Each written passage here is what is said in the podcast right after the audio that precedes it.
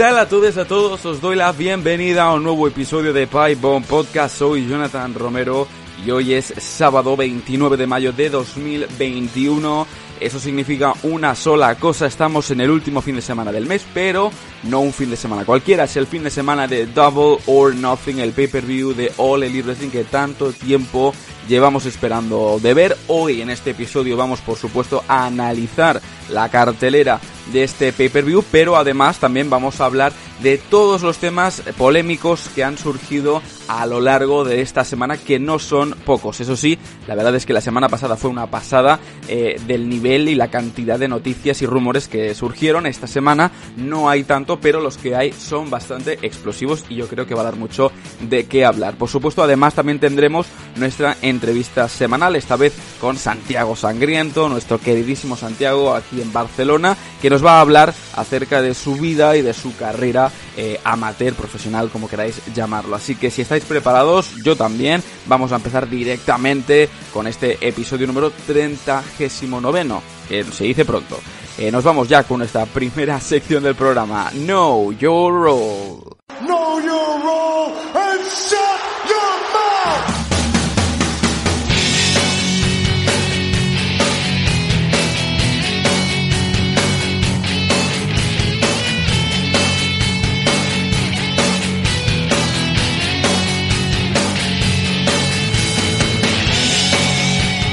Nos vamos directamente ya a hablar de los temas más notorios eh, de la semana. Y en primer lugar vamos a hablar de WWE, no vamos a hablar de Elite Wrestling en esta sección básicamente porque eh, All Elite Wrestling lo que va a ocupar esta semana es Double or Nothing y eso lo vamos a hablar en The Pinfall, vamos a hacer ese análisis que os hemos dicho en la introducción de este pay-per-view y de algunas noticias que también se han dado a conocer a lo largo de esta semana. Pero aquí nos vamos a enfocar, ya os digo, con las noticias o los rumores más interesantes, más importantes que se, ha dado se han dado a conocer por parte de WWE y un primer eh, bombazo que ha salido esta semana es que el próximo 16 de julio, que ya sabéis que es la fecha en la que el público, el universo de WWE va a volver a un show semanal de SmackDown y en general, eh, pues se rumorea que van a regresar varias estrellas, como es el caso del el Hall of Famer Edge y de la ex campeona de femenina de SmackDown, eh, Sasha Banks. Ya sabéis que los dos se han tomado un descanso. Edge después de ese combate en WrestleMania 37, como ya sabéis, no tiene una cláusula de eh, competidor eh, regular en el sentido de que tenga que estar a tiempo completo luchando, sino que tiene algunas fechas establecidas, pues se ha tomado un descanso al igual que Sasha Banks, que también es bastante merecido, porque Sasha Banks, aparte del mundo de WWE, también ha estado trabajando, ya sabéis, en la serie de The Mandalorian, con lo cual, pues ahora se está tomando un tiempecito eh, alejada de, de, los cuadriláteros, pero no por mucho tiempo, porque nada, en una cuestión de mes y medio, si queréis decir, eh, va a volver ese 16 de julio, va a estar Sasha Banks Edge. Que esto no significa que Sasha Banks no regrese antes, o sea, eh, que aparezcan en las promociones locales de Houston, que es la ciudad donde se va a realizar este show, no significa que eh, Sasha Banks no vaya a estar previamente a este show, ¿no? Pero sí que es verdad que es bastante notorio el hecho de ver no solamente a Sasha Banks, sino también a Edge, ¿no? Eh, formar parte de este show. Pero no son los dos únicos luchadores que se han rumoreado que más o menos se puede intuir de que van a estar en este show, sino que además John Cena sería también una, un candidato bastante interesante de poder formar parte de este show que nos va a brindar WWE, eh, básicamente porque eh, John Cena en ese momento, en el 16 de julio, no tiene nada o ningún trabajo de producción de ninguna serie o televisión. La serie que está rodando ahora mismo, que es la de The Peacemaker para HBO Max, este spin-off que van a hacer eh, junto con James Gunn de la película de Escuadrón Suicida que va a salir también este año, eh, lo va a terminar, el rodaje lo termina el 6 de julio, con lo cual estamos hablando de que son 10 días antes de que finalmente eh, se pueda celebrar ese show, con lo cual Hay muchas expectativas, pero no es nada confirmado ni nada seguro, pero yo creo que será muy, muy notorio el hecho de ver a John Cena luchar o al menos aparecer en eh, SmackDown, ¿no? Que yo creo que será magnífico. A todos nos gusta volver a ver a John Cena, ya sea para una, fecha, sea para un solo show, sea solamente para hacer una promo.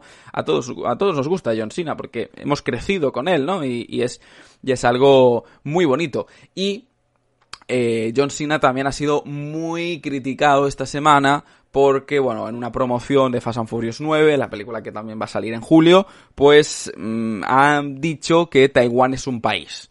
Y bueno, pues se ha montado un revuelo y al parecer WWE estaría molesta con John Cena por haber dicho esto. Bueno, ha sido un error, John Cena se disculpó y no hay más. O sea, yo no entiendo por qué WWE se tiene que entrometer siempre en asuntos ajenos a ellos. O sea, sí que es verdad que John Cena, pero es que John Cena ya no es carne de WWE, o sea, ya no representa como representaba antes la empresa, ¿no? O sea, John Cena va por su, por su mundo, va por su bola, por su, por su camino, entonces no entiendo por qué WWE tiene que estar molesta con John Cena por haberse equivocado en algo, ¿no? Que bueno, bueno, lo podemos entender, ¿no? Tampoco no es nada enormemente grave, para algunas personas sí que lo es, y por eso se ha disculpado. Yo ya ahí no veo nada más, ¿no? La ha hecho bien, John Cena se ha disculpado como toca y, y poco más. Así que bueno, reservaos esa fecha, 16 de julio, porque eh, se vienen cositas interesantes. Yo creo que a lo largo de las semanas que viene, eh, vamos, van a, vamos a ver noticias y estos rumores que estamos diciendo se van a incrementar, unos se van a desmentir, otros se van a afirmar, pero la idea está ahí, lo que sabemos es que eh, van a poner, yo creo,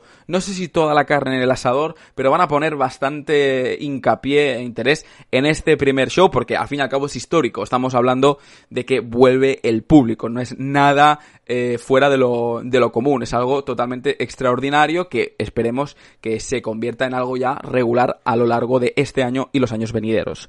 Eh, y este público, este público que decíamos que ya tiene unas tres fechas, ¿no? Que va a estar en, eh, el estado de Texas, tanto para SmackDown, Money in the Bank y Monday Night Raw. Pues ahora esta semana, que esto estamos hablando de esta segunda noticia bombazo, es que WWE ha anunciado más fechas para el mes de julio. Estarán Después de estas primeras tres fechas que decíamos, el viernes 23 de julio estarán en el Rocket Mortgage Fieldhouse de Cleveland, Ohio.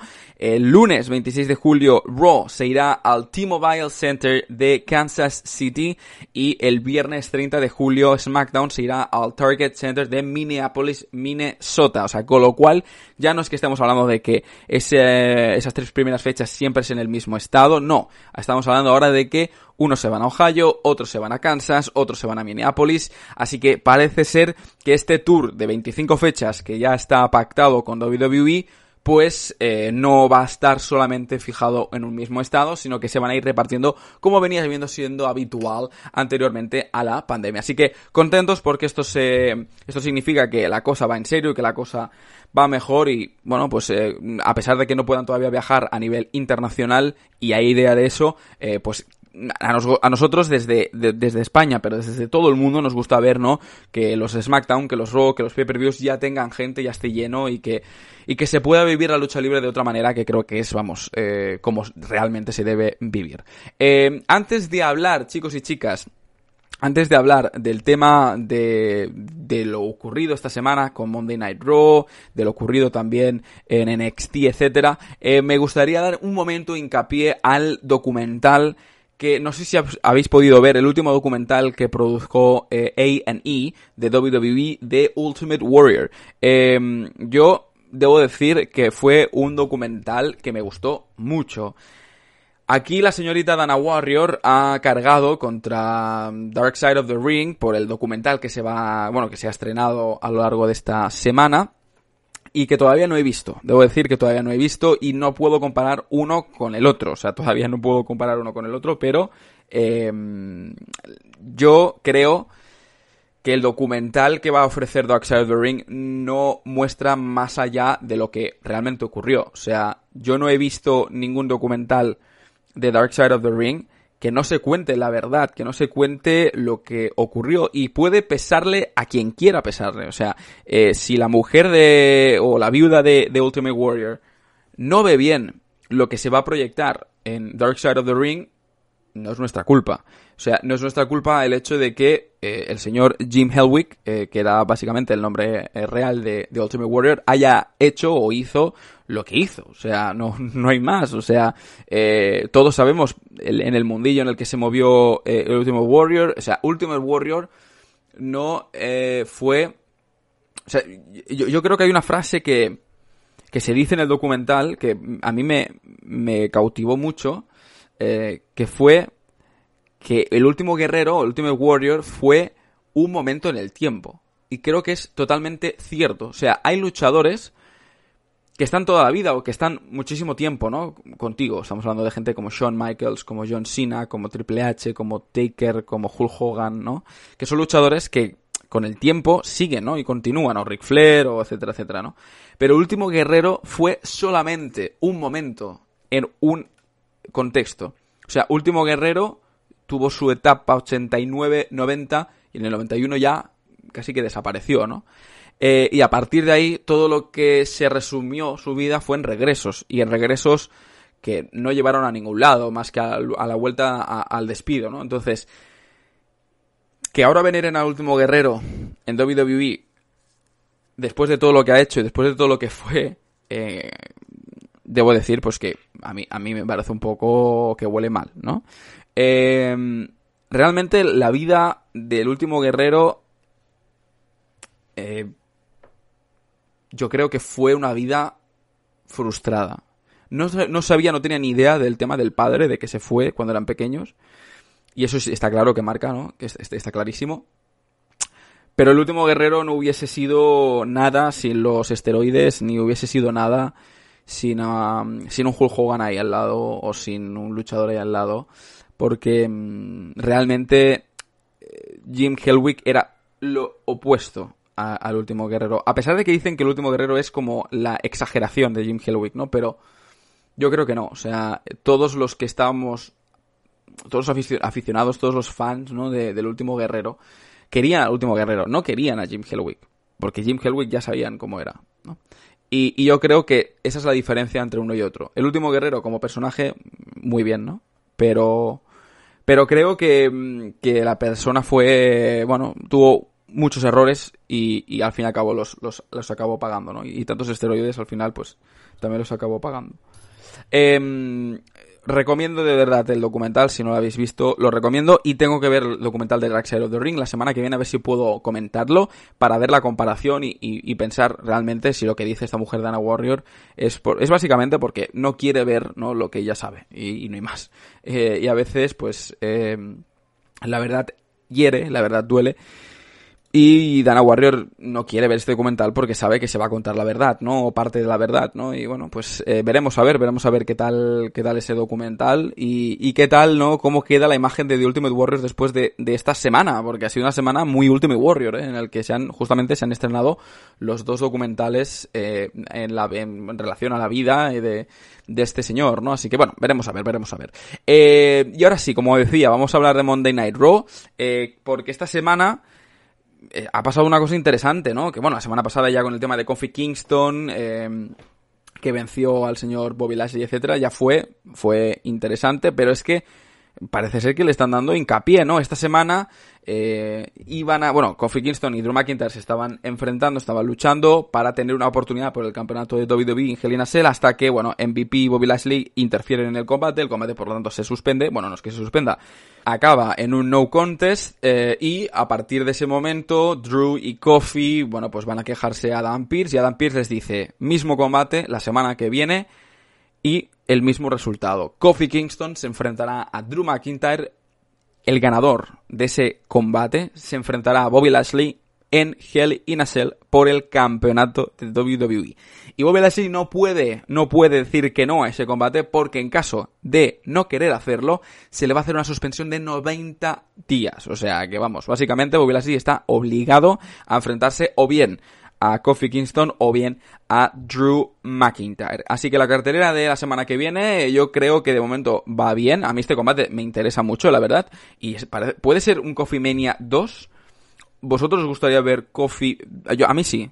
O sea, porque no, quiero ofender a, Drew McIntyre mucho menos, ¿no? Y a los fans de Drew McIntyre. Pero es que creo que un Bobby Lashley y Drew McIntyre está ya visto, la historia está muy vista y hostia, meter aquí a Kofi Kingston, que él lo dice, ¿no? No tuvo nunca una revancha eh, al título de WWE, creo que puede, puede ser magnífico, ¿no? Y no creo que Kofi gane a Bobby, porque si no, la imagen de Bobby sería, mm, bueno, un poco rara, se truncaría un poco, eh, pero, pero me encantaría ver a Kofi de nuevo luchar por el título. A mí me encantaría, la verdad, no sé, para, para ofrecer algo distinto. Siempre nos estamos quejando de que siempre vemos lo mismo y cuando vemos algo distinto también nos quejamos. Entonces la cuestión es quejarse siempre.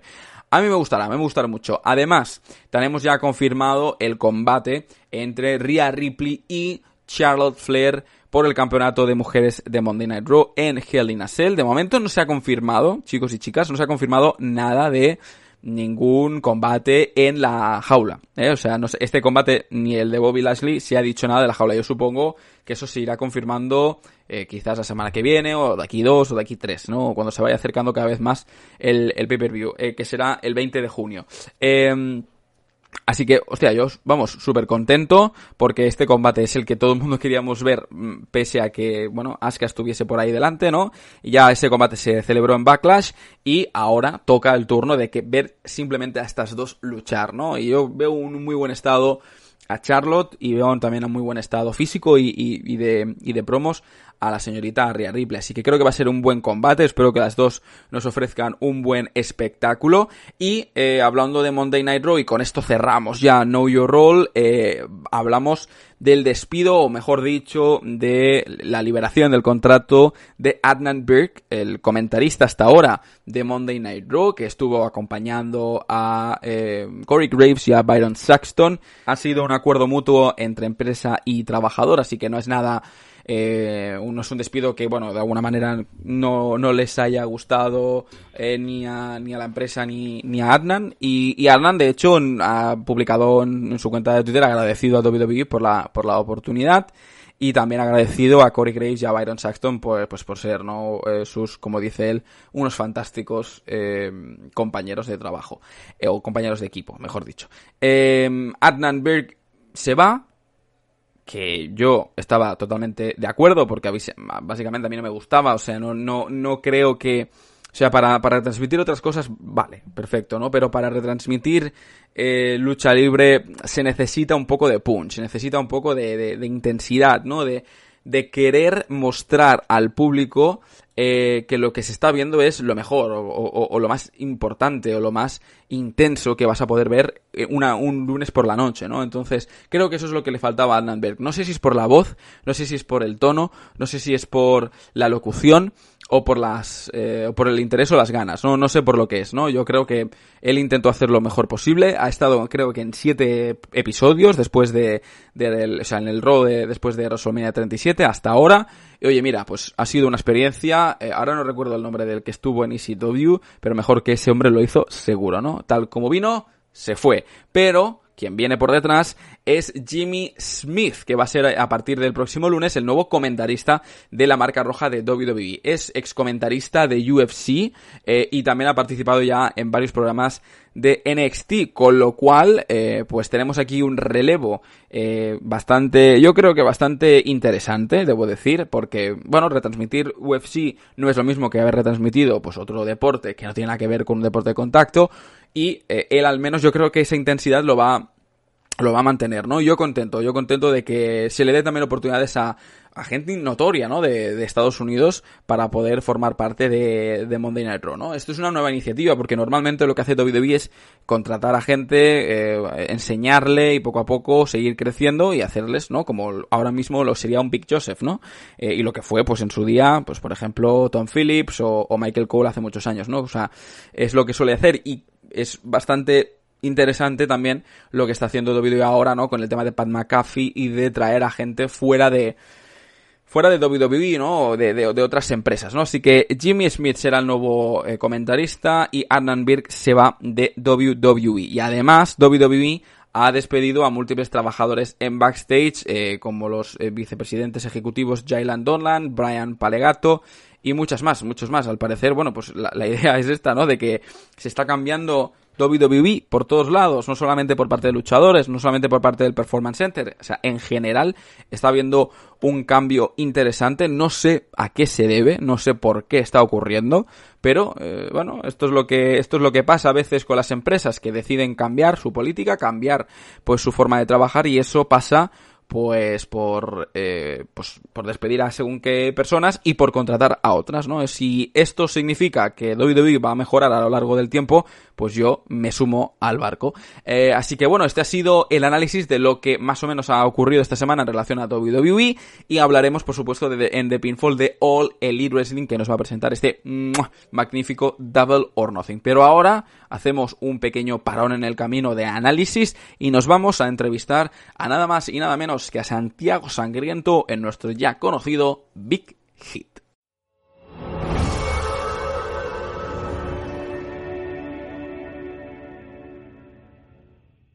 Muy buenas a todas y a todos, os doy la bienvenida a un nuevo episodio de Pipe Podcast. En esta ocasión os traemos a uno de los luchadores más reconocidos del panorama español y en concreto del panorama barcelonés. Eh, lleva desde el año 99 en activo en la lucha libre y hoy está con nosotros para comentar eh, acerca de su vida eh, personal y profesional. Hoy en Pipe Podcast contamos con nada más y nada menos que con el icono extremo, la leyenda hardcore. Estamos con Santiago Sangriento. ¿Qué tal, Santiago? Bienvenido a Pipebomb Podcast. Buenas, muchas gracias. Muchas gracias, Jonathan, por esta invitación. Y nada, como, bueno, como te contaba, he escuchado algunos de tus podcasts, me han gustado mucho. Así que, nada, Muchas gracias por, esta invitación y aquí estamos. El placer, el placer es mío porque había mucha gente que me decía, tienes que entrevistar a Santiago, tienes que entrevistar a Santiago. Por fin ha llegado el día y tengo muchas ganas de saber acerca de ti porque yo he ido a ver eh, shows de Riot y te he visto, me han hablado muy bien de ti eh, pero nunca he tenido la oportunidad ni siquiera de, poder hablar contigo, ¿no? Y esta semana hemos podido hablar un poco y ahora tenemos la oportunidad de, poder eh, conocernos un poco más. Así que yo, pues contento de, que estés aquí. Y, en primer lugar, antes de empezar a preguntarte acerca de tu carrera, porque es enorme, eh, me gustaría preguntarte por qué Santiago Sangriento. Bueno, básicamente porque cuando comencé yo en, en esto, eh, Trabajamos con los titanes del ring, que eran los antiguos, la, antigua trupe de luchadores en Santiago de Chile. Y uno de estos tíos era Mr. Santiago, que era el típico luchador como de la vieja escuela musculoso, que luchaba con un, un bañador pequeño. Y bueno, nosotros que veníamos recién llegando éramos todo lo contrario. Había tíos gordos, yo que no era musculoso, era normal. Eh, pero veníamos con esta idea como de hacer, y era porque habíamos empezado a mirar en, en VHS eh, como ECW, también en ese tiempo podíamos mirar por el TV cable como la WWF Attitude, entonces traíamos como toda esa cosa que queríamos como puff. Y el show de Titanes del Ring era demasiado como de la vieja escuela de la lucha libre. Por tanto, por ahí comenzamos, no, empezamos a entrenar ahí. Y un día el profesor, el, el nuestro maestro, el primer luchador que nos enseñó, que era Miguel Ángel Fanfani, más conocido como La Muerte en Chile. Eh, el hombre me dice un día, me dice, yo me iba a llamar Razor en ese tiempo, me dice, pero tú Razor, me dice, así no puedes ser, me dice, eh, mira cómo eres, me dice, eres flaco, me dice, o sea, nadie, no parece el luchador, debería ser como Mr. Santiago. Y claro, me indica este tío que era todo así, cachas. Y a mí algo ahí me explotó en la cabeza y dije, claro, mi idea como de un gimmick y mi idea como, como eh, de personaje no era esa, no era un tío así musculoso. Y claro, fue como que eh, nos, nos, tocó participar en un programa de la, de la televisión de Chile haciendo una, un pequeño mini espacio con lucha libre y me dijeron que yo no podía llamarme como me iba a llamar en los tiradas del ring. Por tanto, como me vi en eso de que de un momento a otro me dijeron, inventa tu personaje, dije, vale, dije, poneme Mr. Santiago Sangriento. Originalmente era Mr. Santiago Sangriento. Y luego nada, encontré que sonaba mejor que Razor, odio, o sea, no me gusta, por ejemplo, cuando un luchador eh, que es de habla hispana tiene como un nombre en inglés, cosas mías también. Mm. Entonces fue como dije, vale, dije, además Razor es como muy Razor Ramón, ¿sabes? Va a, va a parecer que es como una copia, entonces fue como Santiago Sangriento. Y por ahí fue quedando, bueno, y quedó hasta el día de hoy. Sí, sí, no, es uno de los nombres más reconocidos, ya, ya lo hemos dicho en la introducción, pero es así, uno de los nombres más reconocidos del panorama de la lucha libre en Barcelona, en España. Yo creo que poca gente no te conoce, si ha estado más o menos o, viendo lucha libre o, consumiéndola o practicándola, ¿no? O sea, yo creo que poca gente no puede conocerte. Eh, antes de empezar también a hablar de, de tu carrera, ¿Cómo inicias tu pasión o cómo se, cómo se nutre o se origina tu pasión por la lucha libre? ¿Cuándo, ¿cuándo comienza y cómo? Mm, yo creo, yo desde que tengo recuerdos, desde niño recuerdo haber visto, por ejemplo, lucha libre por la televisión. Yo crecí en los años 80 y en Chile por la televisión abierta te pasaban, te pasaban lucha libre mexicana, así. la lucha libre mexicana y también tengo recuerdos de que en, canales más pequeños, por ejemplo, pasaban la que era la, creo que era la Coastal Championship Wrestling, era así como de, por ahí, que recuerdo que ahí ya aparecía Cactus Jack y, y, y, toda esta gente. Y nada, luego llegó WWE, la WCW, eh, como ya más, más joven, eh, tuve acceso como al, a VHS que con otros amigos nos conseguíamos como de los Deathmatch, eh, de ECW, cosas así. Em, hasta, que en hasta que en esos años, el año 90 a fines del 98 y comienzos del 99, vi un cartel por la calle que decía que los Tiranos del Ring, este antiguo, este antiguo grupo que había dejado de funcionar en los 80, volvía a hacer shows. Y claro, como fan fui, pagué la entrada, fui a, fui a verlo y el show, claro, como te decía, era muy como de la vieja escuela, de lo que se conoce, de lo que se conoce en Chile como el cachacascán, que creo que también es aquí. Fue algo así. Y nada, fui a esa temporada completa. Dentro del público que iba, había más gente que iba con camisetas. Como que tú notabas la gente que iba a verlo porque era lucha libre solamente, y la gente que iba que, que era como que la que seguía WWE y así. Y por ahí nos fuimos haciendo de amigos, de amigos, y de pronto éramos como 25 personas. Wow. Bueno, y conocimos ahí a, dos chicos que eran como los más jóvenes de, ese, de esa época y, que habían ellos comenzado antes, que era Perfecto Bondi, que era un lucha, Andrés Cid, que en ese tiempo luchaba con el gimmick de la bestia. Era un tío gigante, vestido entero, entero de negro, era como el Lelo de Pulp Fiction.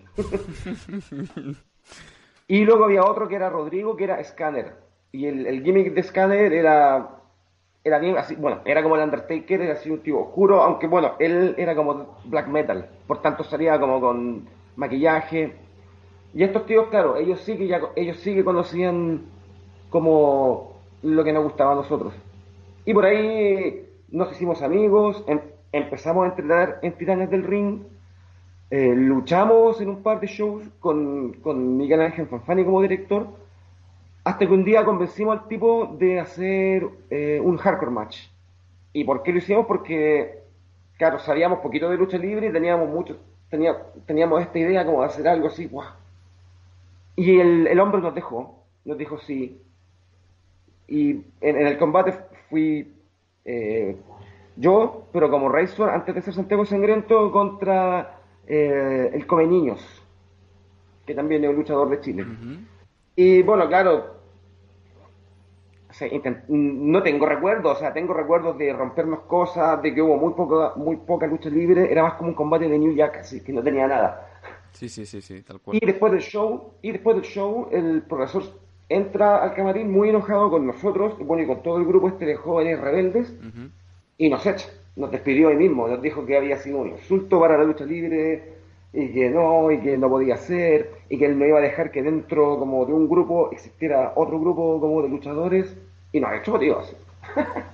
O sea, nos echó, literalmente, literalmente nos echó del teatro y nos cerró la puerta así. Wow. Éramos 11, 11 luchadores. O sea, ya desde un principio, eh, el hecho de, de hacer lucha hardcore ya te ocasionó problemas, por lo que estoy viendo, o no? Bueno, sí, claro, porque también imagínate, este era un hombre que venía del que él en sus tiempos... Old school, ¿no? Había vivido, claro, pero había vivido toda la maravilla que fueron los titanes del ring en Sudamérica especialmente, en los 70 que los tíos sí que eran, llenaban estadios, o sea, él había visto eso. Y claro, luego ver su ring como con tíos pegándose, rompiéndose palos y todo. Claro, ahora yo que estoy viejo, ¿no encuentro razón? Claro que sí. Claro, a ver. Pero en ese tiempo yo tenía 20 y algo y era como, me la suda, tío, vamos a ser hardcore. Eh, y básicamente era por eso, era porque teníamos la base de lo poco, porque, claro, nosotros empezamos a aprender con Scanner y La Bestia, pero también entrenábamos como el Old School. Em, y claro, el tío, el, ¿por qué hacíamos el hardcore? Era un poco para suplir esto otro que, que, no teníamos, aunque sí había, también teníamos luchadores, teníamos high flyers, teníamos, pero claro, fue como que por eso que nos hicimos conocidos. Y claro, básicamente fue eso, fue quedarnos ese día fuera del teatro, mirando las caras y decir, ¿qué hacemos, tío? Y dijimos, hagamos algo nosotros. Y nada, en, menos de un mes nos, nos, configuramos como un club deportivo, nos conseguimos un lugar en un gimnasio, no había infraestructura, o sea, de ring ni hablar, tío, de ring ni hablar, de ring pero ni hablar, ni hablar.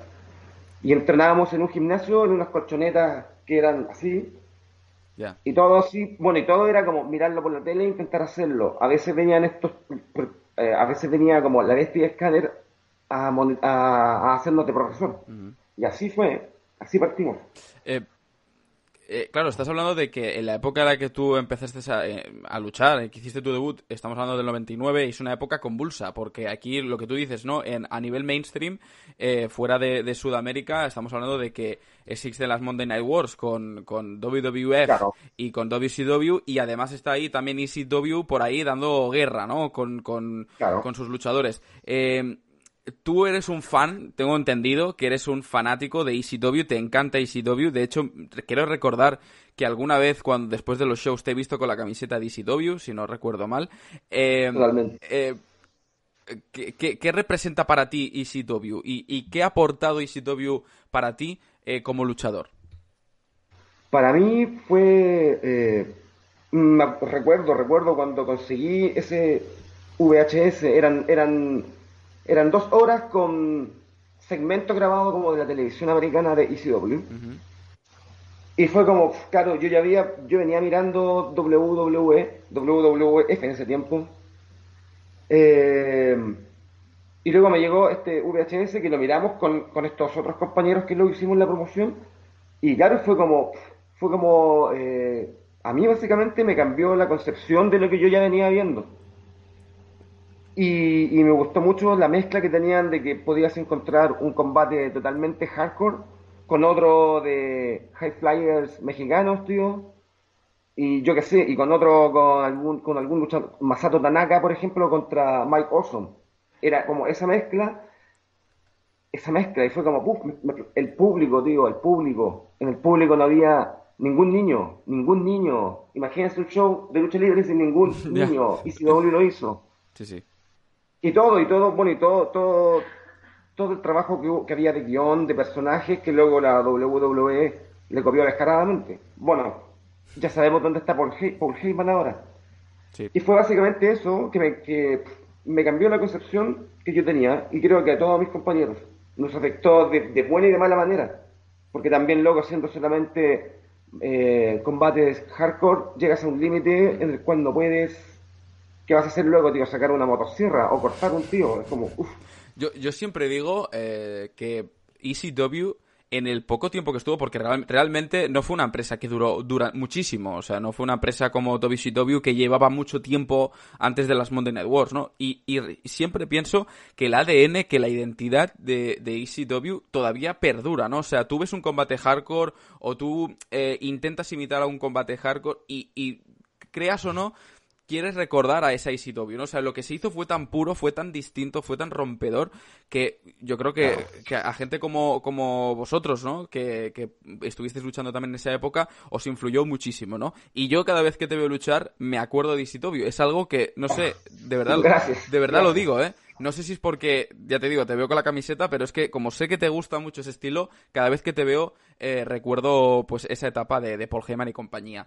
Eh, Internet es una fuente fiable, segura para según qué cosas, para otras no lo, no lo es tanto. En este caso, ah, mirando un poco acerca de tu carrera, hay un hueco bastante grande entre eh, tu debut en el año 99 y el 2011. 2011 que ya sí que estás eh, en, Extreme Club, en Explosion Nacional de, Lucha Libre en Chile, ¿no? Y que luego ya te vas a España en 2012.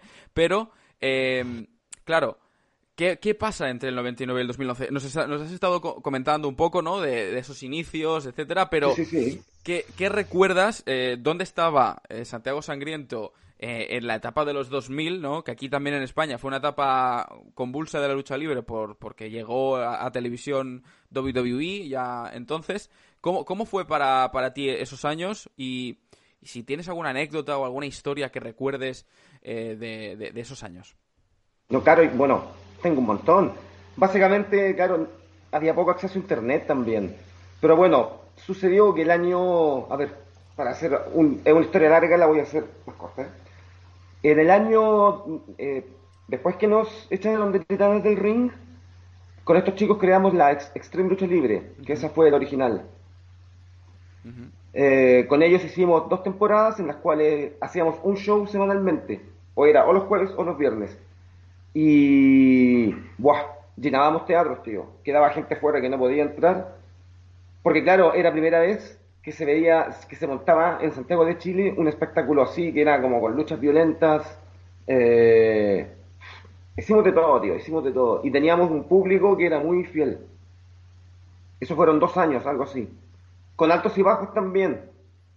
Tuvimos ahí un montón de, bueno, de tropiezos y de aciertos para el año 2002, 2002, sí, 2002, eh, un productor de televisión se nos acercó y, básicamente nos ofreció un programa en la televisión, en un horario prime, a las 10 de la noche los sábados, eh, que esto fue la SWA, que era la South American Wrestling Association. Eh, están los combates están en YouTube, se pueden todos ver. Y fue como, bueno, fue como en las películas. Era este tío un ricachón, un productor, ya con un contrato en un canal de televisión, pero claro, del grupo de luchadores que éramos 15, por ejemplo, nos pidió a los 6 o 7 mejores o los más reconocidos como que nos fuéramos al canal de televisión a hacer este programa. Eh, en el cual también iban a haber otros tíos que eran, como digo, que hacían... Eh, alterofilia, así como, como muscularse. Sí, powerlifting, sí, sí. Claro, y a estos tíos teóricamente les teníamos que enseñar porque el productor lo que quería era un programa que se viera como WWE. eh, claro, y por contrato, por ejemplo, ya no podíamos luchar en las indies, que era como lo que nosotros habíamos hecho. Entonces ahí como que, no sé, el grupo que era el Extreme siguieron haciendo shows con otra gente y nosotros eh, nos fuimos a esto, la, a la SWA. Y, a ver, tuvo cosas muy buenas. Yo viví un año y algo que me pagaban solamente por luchar. O sea, yo era, era como de lunes a, viernes, era como ir al local que teníamos, que era un gimnasio, y, y, los, y los fines de semana grabábamos en un estadio también lleno de gente, como los shows. Y claro, compraron, por ejemplo, compraron un, ring que había sido de la WWF, que lo habían utilizado en WrestleMania 2, tío. Era un ring gigante de como 7 por... Sí, sí, sí, sí. Sí, sí. Se lo compraron, creo que al padre de, Rocky Maivia. Creo que era así la historia, tío. Bueno. Esto es una, es una locura, ¿eh? Es que yo, yo soy muy fan de The Rock, ¿eh? Entonces, que me digas esto eh, me, me peta la cabeza, ¿eh? y por ejemplo, si lo buscan en YouTube, van a ver la producción que tenía el programa, si era, era como la WWE. Bueno, la cosa que a mí me dicen de que yo no podía luchar como Santiago Sangriento porque el nombre era violento, entonces me, me, denominé Masacre, que fue como un chiste, así dije, yo decía Masacre muchos, pero bueno, en fin. Pero básicamente el gimmick era el mismo. Eh, nos fue bien con eso, pero, pero el programa tuvo como problemas de auspiciadores, que los tíos esperaban más auspiciadores, no tuvieron tanto. Y después de 12 capítulos eh, dijeron, vale, hasta que llegamos a ese y fue como que la, historia terminó como con un final abierto, pero nunca más grabamos nada. Y ahí, eh, eh, ahí la gente que habíamos sido ex stream y, y que estábamos en este programa, nos, nos volvimos a juntar y, conformamos la ALP, que fue la Alianza Profesional de Lucha. Y por ahí también hicimos como un año, algo así, o dos años shows. Aquí ya hubo, aquí como que bajó el público, no, sé a qué se debió. Eh, pero lo bueno que tuvo fue de que también en ese tiempo, y que ya había mucho más conectividad como en la internet, yo conocí a un fotógrafo americano que, se, que bueno, que era es, un tío que es muy fan de la lucha libre, eh, que trabaja en una promoción independiente ahí, en Pro Wrestling America, y que, y que tenía como hobby eh, investigar y, si era posible viajar para hacer fotos de promociones pequeñas en países donde se pensaba que no había lucha libre. Y nada, bueno, con el tío hablábamos todo bien, y de un momento, y de un momento a otro él me dice de que, mm, de que, de que un amigo de él, que es Eddie Sharkey, estaba interesado como en viajar a Chile. No sé si saben quién es Eddie Sharkey, es el entrenador de los campeones. Es el tío que entrenó a la Legion of Doom. Oh, no lo sabía, no lo sabía. Sí, sí. Eddie Sharkey, el entrenador de campeones. Bueno, y de pronto, tío, de una semana a otra, me, me llama a mi casa Eddie Sharkey, hablamos media hora, y me ofrece, y me ofrece de que él se pague el viaje a Chile, nos da un campus como de pro wrestling, eh, y que lo único que teníamos que encargarnos nosotros era como de buscarle un hotel y cuando no hubiera entrenos sacarlo como a conocer la ciudad. O dos semanas. Dos semanas estuvo Eddie Sharkey en, en, Santiago haciéndonos un campus de pro wrestling. Y ahí fue, por ejemplo, cuando aprendí como de psicología de ring, aprendí, por ejemplo, de que los americanos trabajan un lado y los mexicanos otro. ¿Sabes? E-, ese tipo como de detalles más técnicos eh, que, tiene este negocio. Y también aprendí, por ejemplo, de que este hombre cuando iba a un show eh, iba, a iba, a, o sea, iba a hacer su trabajo, pero aparte iba a divertirse. Y así fue, uff, Eddie Sharkey, yo siempre estoy muy agradecido porque tiene ahora como 80 años ya, ¿eh? Pero es un tío de que vivió toda la época como dorada de la NWA, ¿sabes? De cuando hacían tours, tours por todos Estados Unidos como por los... Estados, sí, sí, sí, sí maravilloso, tío. Son súper buenos recuerdos. Eh, luego ya eh, yo, ya me voy directamente al 2012, si no te importa, eh, Santiago, pues sé que, porque son muchos años, es que son muchos años y ya digo, la, información que hay en Internet es muy poca, pero tú nos estás brindando mucha información y, yo espero, no, no, de verdad, espero que la gente pueda apreciar lo que nos estás contando, ¿no? Que al fin y al cabo también es, es historia de la lucha libre, aunque no sea aquí en España, sea también chilena, ¿no? O sea, allí en Sudamérica, que tenemos mucha gente también que nos escucha desde, desde Sudamérica. Eh, en 2012, corrígeme si me equivoco, 2012 llegas a España, ¿no? Sí. 2012 es tu llegada a España. ¿Cómo es cambiar de Chile a España? ¿Cómo, cómo, cómo te sentiste? Bueno, fue, fue como llegar a un mundo totalmente nuevo que no se parecía en nada a lo de Chile. Y claro, yo llegué el año 2009 y estuve un par de años que no, claro, que no hice nada porque no conocía a nadie. Claro, fue también como ambientarme aquí. Yo había dejé a toda mi familia y amigos allá, pero bueno. Eh, y recuerdo que en, en, ese, en ese tiempo vi algunos carteles de shows de lucha libre, pero al final nunca me animé a ir. Eh, creo que era la SWA en ese instante. Em, la cosa que luego eh, dije, bueno, decidí a a proseguir con lo, con lo de la lucha libre porque era lo que me gustaba y todo, y empecé a buscar sitios. Eh, en un lugar, en un lugar me, me respondieron, bueno, yo me presenté, dije quién era, envié como algunos videos con mis cosas y me dijeron, no da igual, tienes que como venir y tomar clases. Frente al local yo dije, no, lo siento, pero no. Y luego, a, a los meses, también buscando, me contestó una chica y por ahí eh, llegué a Badger, lo que era el Consejo Intercontinental de Lucha, el CIL, del cual también tengo excelentes recuerdos porque fueron básicamente los que me dieron la mano y me dijeron, sí, ven, participa con nosotros. y, y, por ejemplo, ahí conocí gente con la cual hasta el día de hoy sigo teniendo contacto, o sea, por ejemplo, Ricky Barceló, mi tag, yo Ricky lo conocí ahí y lo conocí cuando Ricky aún ni siquiera aún ni siquiera había pisado un entarimado, era... O sea, eh, eh, conociste al Ricky, vamos a decir, más virgen, ¿no? De, de, la lucha libre, ¿no? claro, claro, claro, claro. Sí, sí, sí. Eh, eh, tú estás en 2012-2013 en el CIL, eh, ahí en Placha Daro, y luego ya sí que es verdad que a partir del 2014, etcétera, ya vas pululando por más empresas de, España, ¿no? En 2014, de hecho, te conviertes en campeón de RCW. Vences a la pulga y fuiste campeón durante más de dos meses, 63 días en concreto, hasta que luego lo perdiste contra la Pulga también.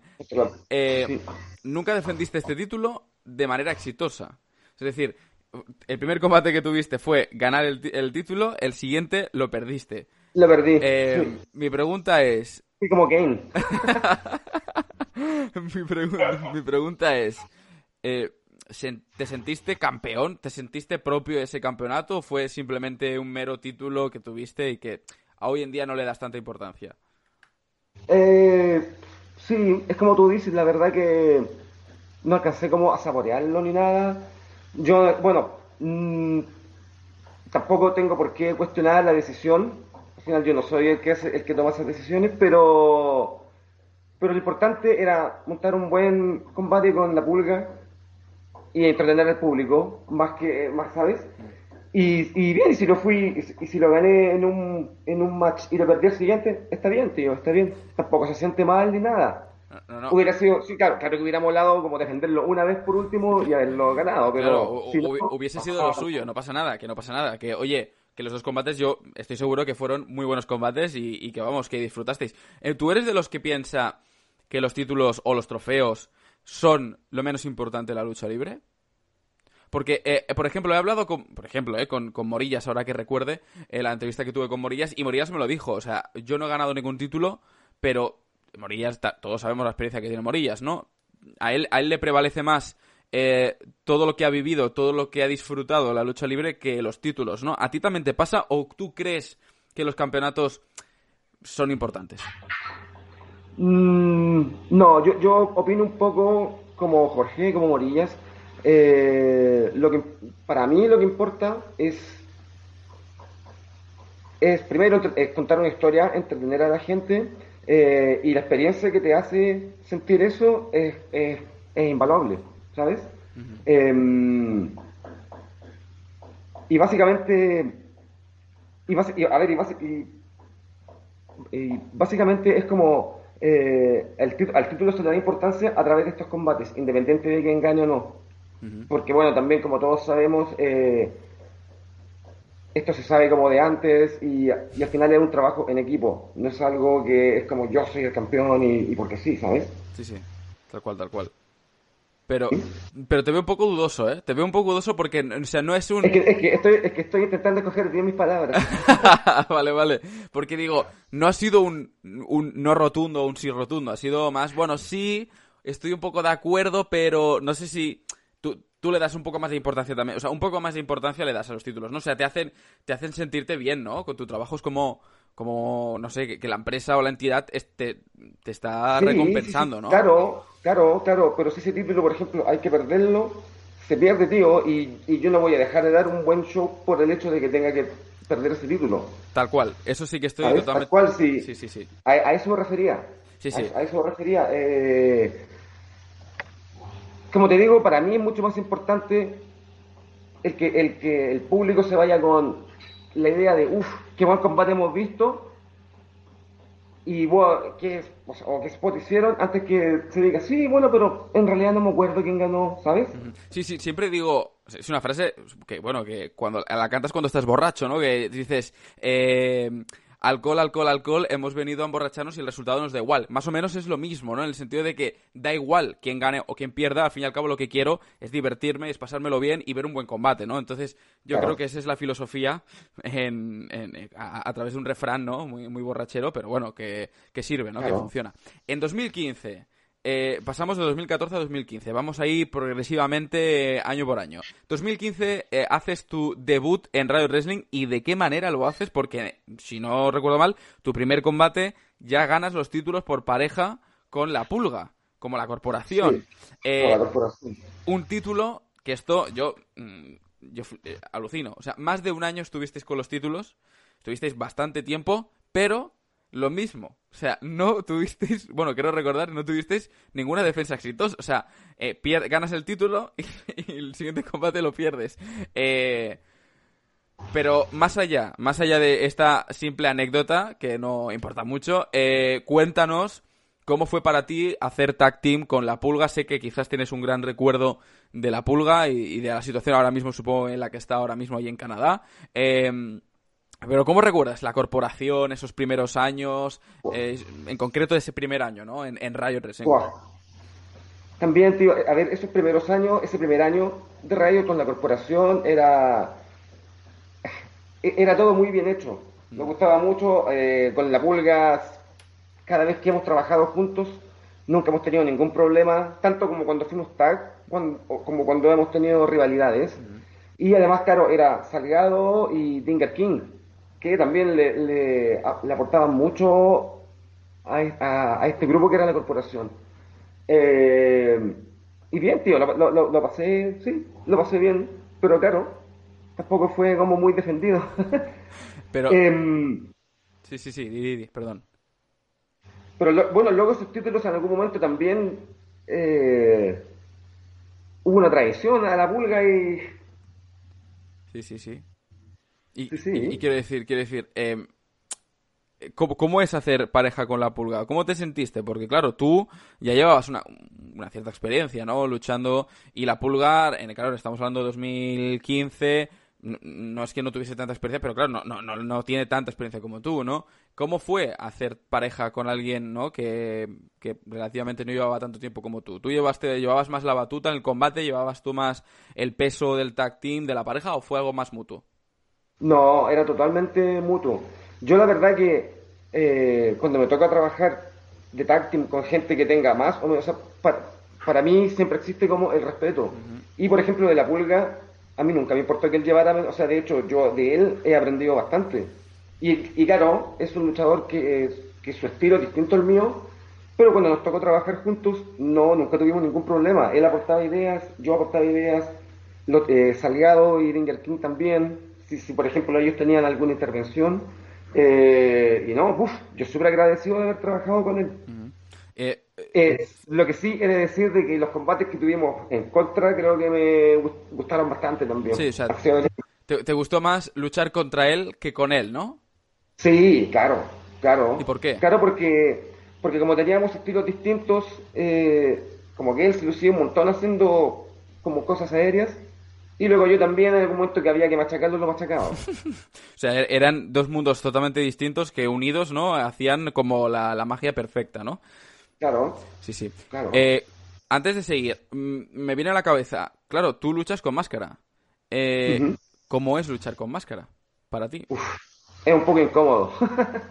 es un poco incómodo porque, o sea, bueno, básicamente, eh, sí, básicamente, por ejemplo, se te mueve y puedes quedar así mirando como solo como por un ojo o el sudor, pero también tantos años ya me he acostumbrado. Creo que una máscara que tuve antes que la que tengo ahora, que era como de látex, uff, tío, era horrible. Bueno, no era látex, era un tipo así como de algo sintética y era morir, tío, era morir dentro y era quitársela y todo sudado.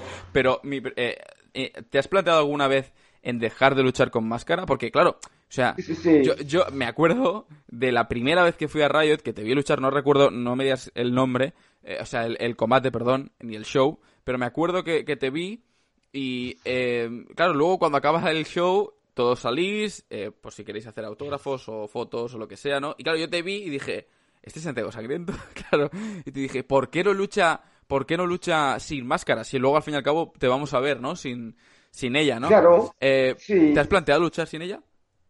Sí, sí, sí, sí, sí. O quizás hacerme otra, pero en este último tiempo también he pensado. En algún momento lo hice. Mm, ah. En algún momento lo hice en Chile, que luché sin la máscara. Eh, y sí, la verdad que sí lo he pensado. Eh, en algún momento casi lo hicimos en Riot. En algún momento casi lo hicimos en Riot, pero al final no se hizo. Eh, pero sí, sí, con un face paint o con algo, sí. Ahora también el tema de la máscara. Sí. También yo lo utilizo más eh, no es, a ver, no es como los mexicanos, que los mexicanos para dónde van van con la máscara y yo eso lo respeto. Sí, sí. Pero claro, de todas maneras yo eh, conocí la máscara, tengo la barba que tengo y, y Sí, sí, como que me reconocen de todas maneras. ¿sabes? Eso, eso está claro, sí, sí, sí. Eh, Y, y es un poco, y, y, perdona, y es un poco como lo que hacía Mick Foley, que Mick Foley era como Mankind, y todo el mundo sabía que era Mick Foley y que, que era Cactus Jack o que era Doug Love. Como que, me, me explico, ¿no? Sí, o sea, es, como- es más el personaje, ¿no? no o sea, Claro. Sí, sí, ya te entiendo, ya te entiendo. O sea, no, no utilizas tanto la máscara a nivel de, de los mexicanos, ¿no? Que, que para ellos es Claro. su vida, ¿no? Y que, Claro, claro. Sino más un elemento de, de- de personaje, ¿no? Y también, cuando yo te veo luchar con el peto, porque te hemos visto de, todos los colores, de naranja, te hemos visto de verde, eh, luchar con el peto, ¿es incómodo?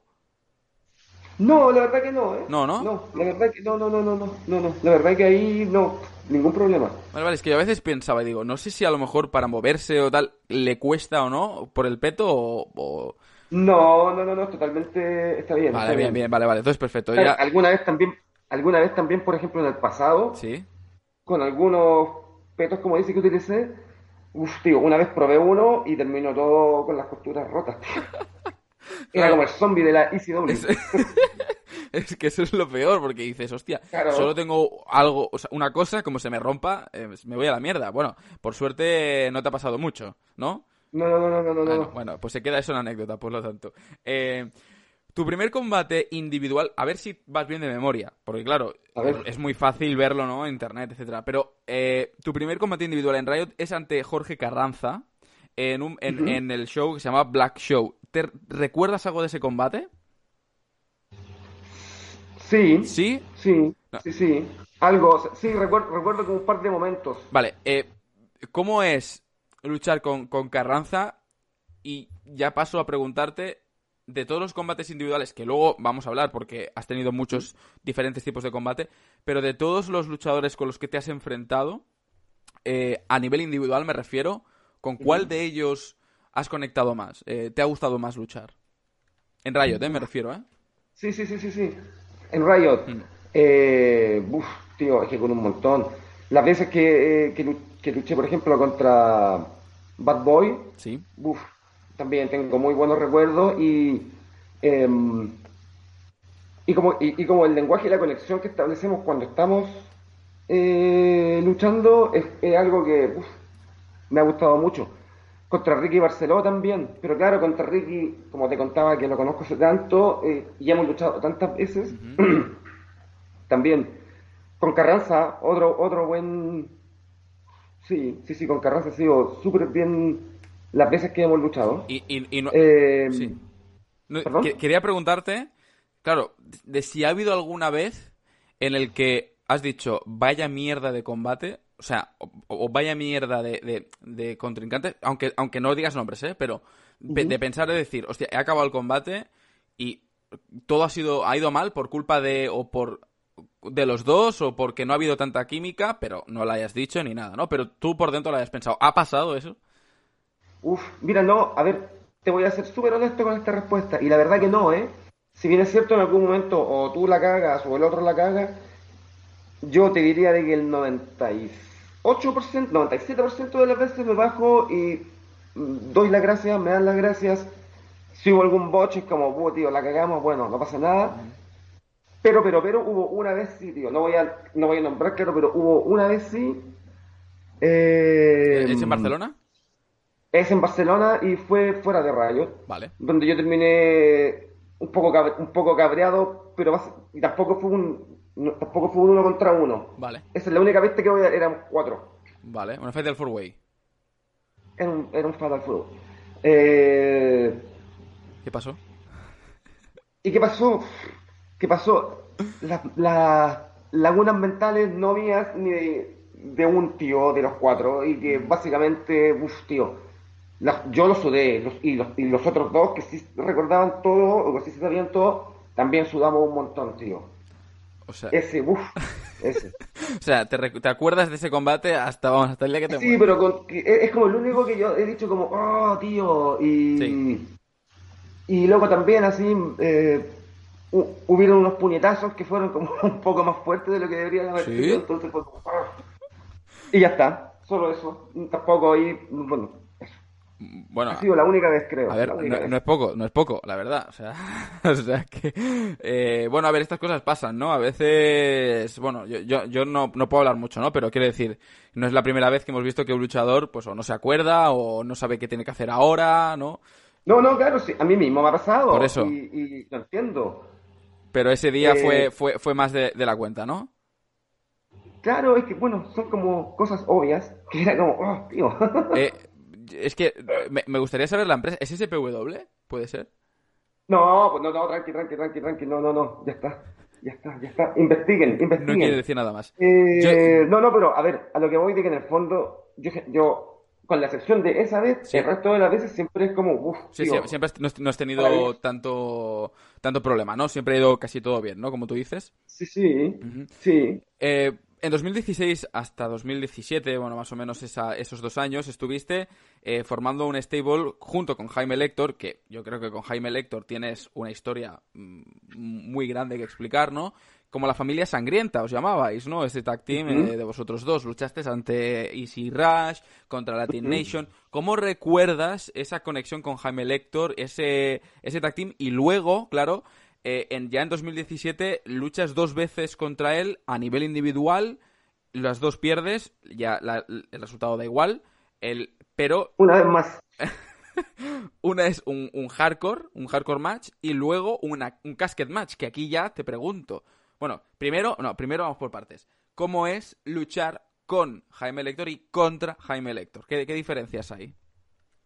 Ahí también, también con Lector tuvimos como su personaje es como es, sí. conectó un montón con, con, el mío. Claro, era distinto, no era, no era como con la pulga. Uh -huh.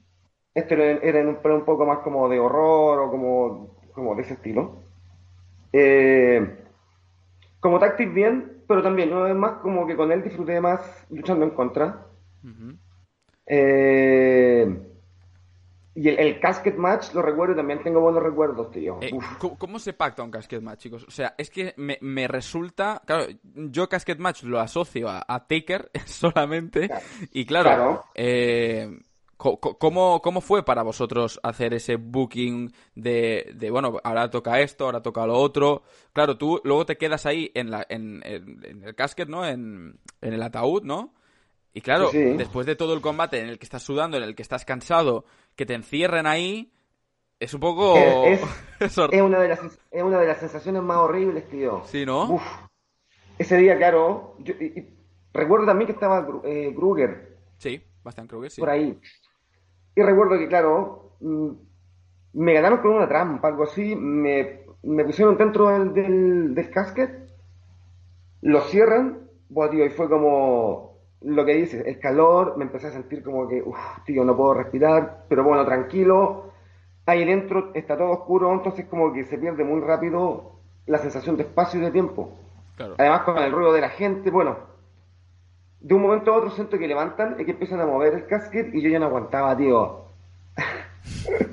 Intenté subir un poco la, la, puerta para respirar, tío. Veo a Kruger y el desgraciado me la cierra, cunga. Y... nada, y ya, bueno, y luego, luego claro, ya llegamos a backstage. Sí. Y sí, fue bien. ¿Cómo se pacta? Es, que... es un combate como otro cualquiera, ¿no? Sí, sí, sí, sí. Eh, y especialmente un tipo de combate que es así, tampoco puedes como pactarlo demasiado, ¿sabes? Eh, yo, me yo me siento mucho más tranquilo cuando se improvisa un montón, más que decir como, vamos a hacer esto, esto, esto, esto y esto, porque... Y también esto es algo que yo lo he aprendido con los años. Uh -huh. Que mientras más relajado estás y mientras más lo disfrutas, mejor sale. Tal cual, es, es, es, más fluido, ¿no? Como, la, como una conversación, ¿no? Cuanto más sí. tranquilo estás, mejor sale. Eh, claro. no, tengo la sensación de que. de que no te gustan o disfrutas más los combates en los que estás tú luchando a nivel individual que, que con parejas, ¿no? Porque me dices siempre, no, me gustan, me gusta luchar con, con gente, ¿no? Pero prefiero luchar contra ellos, ¿no? O me divierto más luchar contra ellos. ¿Te pasa? ¿Es algo que, sueles, que suele ser habitual en ti? De que los tag teams te, te gustan o están bien, pero no te fascinan. Eh, sí, a ver, por un lado, sí, sí, sí, me, eh, sí me gusta trabajar en tag team ¿Sí? y las veces que lo he hecho me ha gustado. De hecho, eh, ahora, bueno, la, las últimas veces que luchamos en Rayo, ¿O cómo se llama ahora? Bueno, no sé. Eh, Resist se llama, Resist Progress. Ah, verdad, sí, ah, verdad, verdad, lo, es que se me olvida. Eh, bueno, con Ricky, por ejemplo, con Ricky eh, sí que también hacíamos un buen tag, y de hecho, y es primera vez también que, que lo intentábamos, estábamos practicando también como tag moves. Que a veces aquí yo qué sé, de Booking deciden de que, de que vas a hacer un tag team, pero claro, es como solo luchas juntos. Con Ricky no, con Ricky habíamos practicado ya como, como movimientos de tag. Eh, y, la, y, lo otro, de que me gusta luchar más uno contra otro, es básicamente porque yo me metí a lo de la lucha libre. ¿Por qué? Porque me gustaba Mick Foley, porque me gustaba Terry Funk. Y estos tíos siempre fueron como Fall Guys, que se llamaba en ese tiempo, que eran los tíos eh, los luchadores, los cuales utilizaban para que otros se vieran bien. Entonces creo que básicamente es por eso. Es como que, es como que me, cuando, cuando tengo un combate contra otro, me gusta que se vea bien, yo también me voy a ver bien, o sea, de eso tenlo por seguro. O sea, te gusta más poner over a, la gente, ¿no? Claro, te, te, fascina mucho más, ¿no? Te quedas más a gusto. Eso, eso, es, eso es brutal, ¿eh? O sea, porque creo que eso eso ya está en la mentalidad de cada uno y creo que eso también es en la experiencia. Yo creo que tú tienes, por supuesto, muchísima experiencia en la lucha libre, pero no todo el mundo llega a ese, a ese pensamiento, ¿no? Al decir, bueno, hay mucha gente que piensa, yo quiero ser el campeón, yo quiero ganar todos los combates, yo quiero ser el número uno de la empresa, pero no se, no se acuerdan o no intentan pensar en que la lucha libre es un trabajo, como tú decías antes, de equipo, ¿no? O sea, no es una cuestión de, uno solo, ¿no? En un combate, si se piensa la gente que el que gana es el que lleva la batuta, ni muchísimo menos. O sea, es un trabajo de, dos, o de tres, o de cuatro, de lo que sea, ¿no? Eh, claro, y en tu caso lo que dices de poner, de querer poner over, o te fascina, o te gusta más poner over a, a la persona con la que estás luchando, es increíble, porque casi todo el mundo, no digo casi todo el mundo porque no, no, no me puedo poner a tesitura de todo el mundo, eh, quiere ganar y quiere ser el que acaba siendo Uber y el que pueda tener una oportunidad por el título. Y tú, al contrario, ¿no? O sea, tú solamente quieres que el combate sea bueno y que tu trabajo, que es poner Uber al, al, al otro, ¿no? Funcione, ¿no? Yo, de verdad, me, me, fascina, ¿no? Porque es, es un pensamiento es un pensamiento que no todo el mundo llega y yo creo que se llega con la experiencia y con los años. Y, y está muy bien, está muy bien pensar eso, la verdad. Eh, 2018 es un año en el que viene un, un paisano tuyo, eh, de hecho tengo una foto con él, Eddie Vergara. Eh, cuéntanos, yo no sé si tú fuiste uno de los pilares para que Eddie Vergara estuviese luchando en Riot. Eh, ¿Cómo fue la experiencia para Eddie? Tú que supongo que pudiste hablar con él, estuviste con él también, ¿no? Por Barcelona. Claro, eh, claro, claro. Bueno, con Eddie nos conocemos, una vez más, eh, con Eddie nos conocemos desde que él era un adolescente. De, hecho, yo le di como, bueno, no solo yo, yo con la gente que trabajamos en Chile le dimos sus primeros entrenos. Eh, y luego él se ha ido, se ha ido creado, creando un nombre por sí solo también. Eh, bueno, Eddie ha luchado también en Estados Unidos, en Australia, es un, tío que tiene bastante trayectoria. Y, tocó que ese año eh, él hacía como un, no sé, bueno, era como un tour, iba a estar en, distintas ciudades y se dio esto de que podía estar como, creo que fueron tres semanas aquí en Barcelona. Porque, también Eddie participa en haciendo malabares de circo. Entonces oh, tenía que estar aquí como por ese tema también. Claro, claro.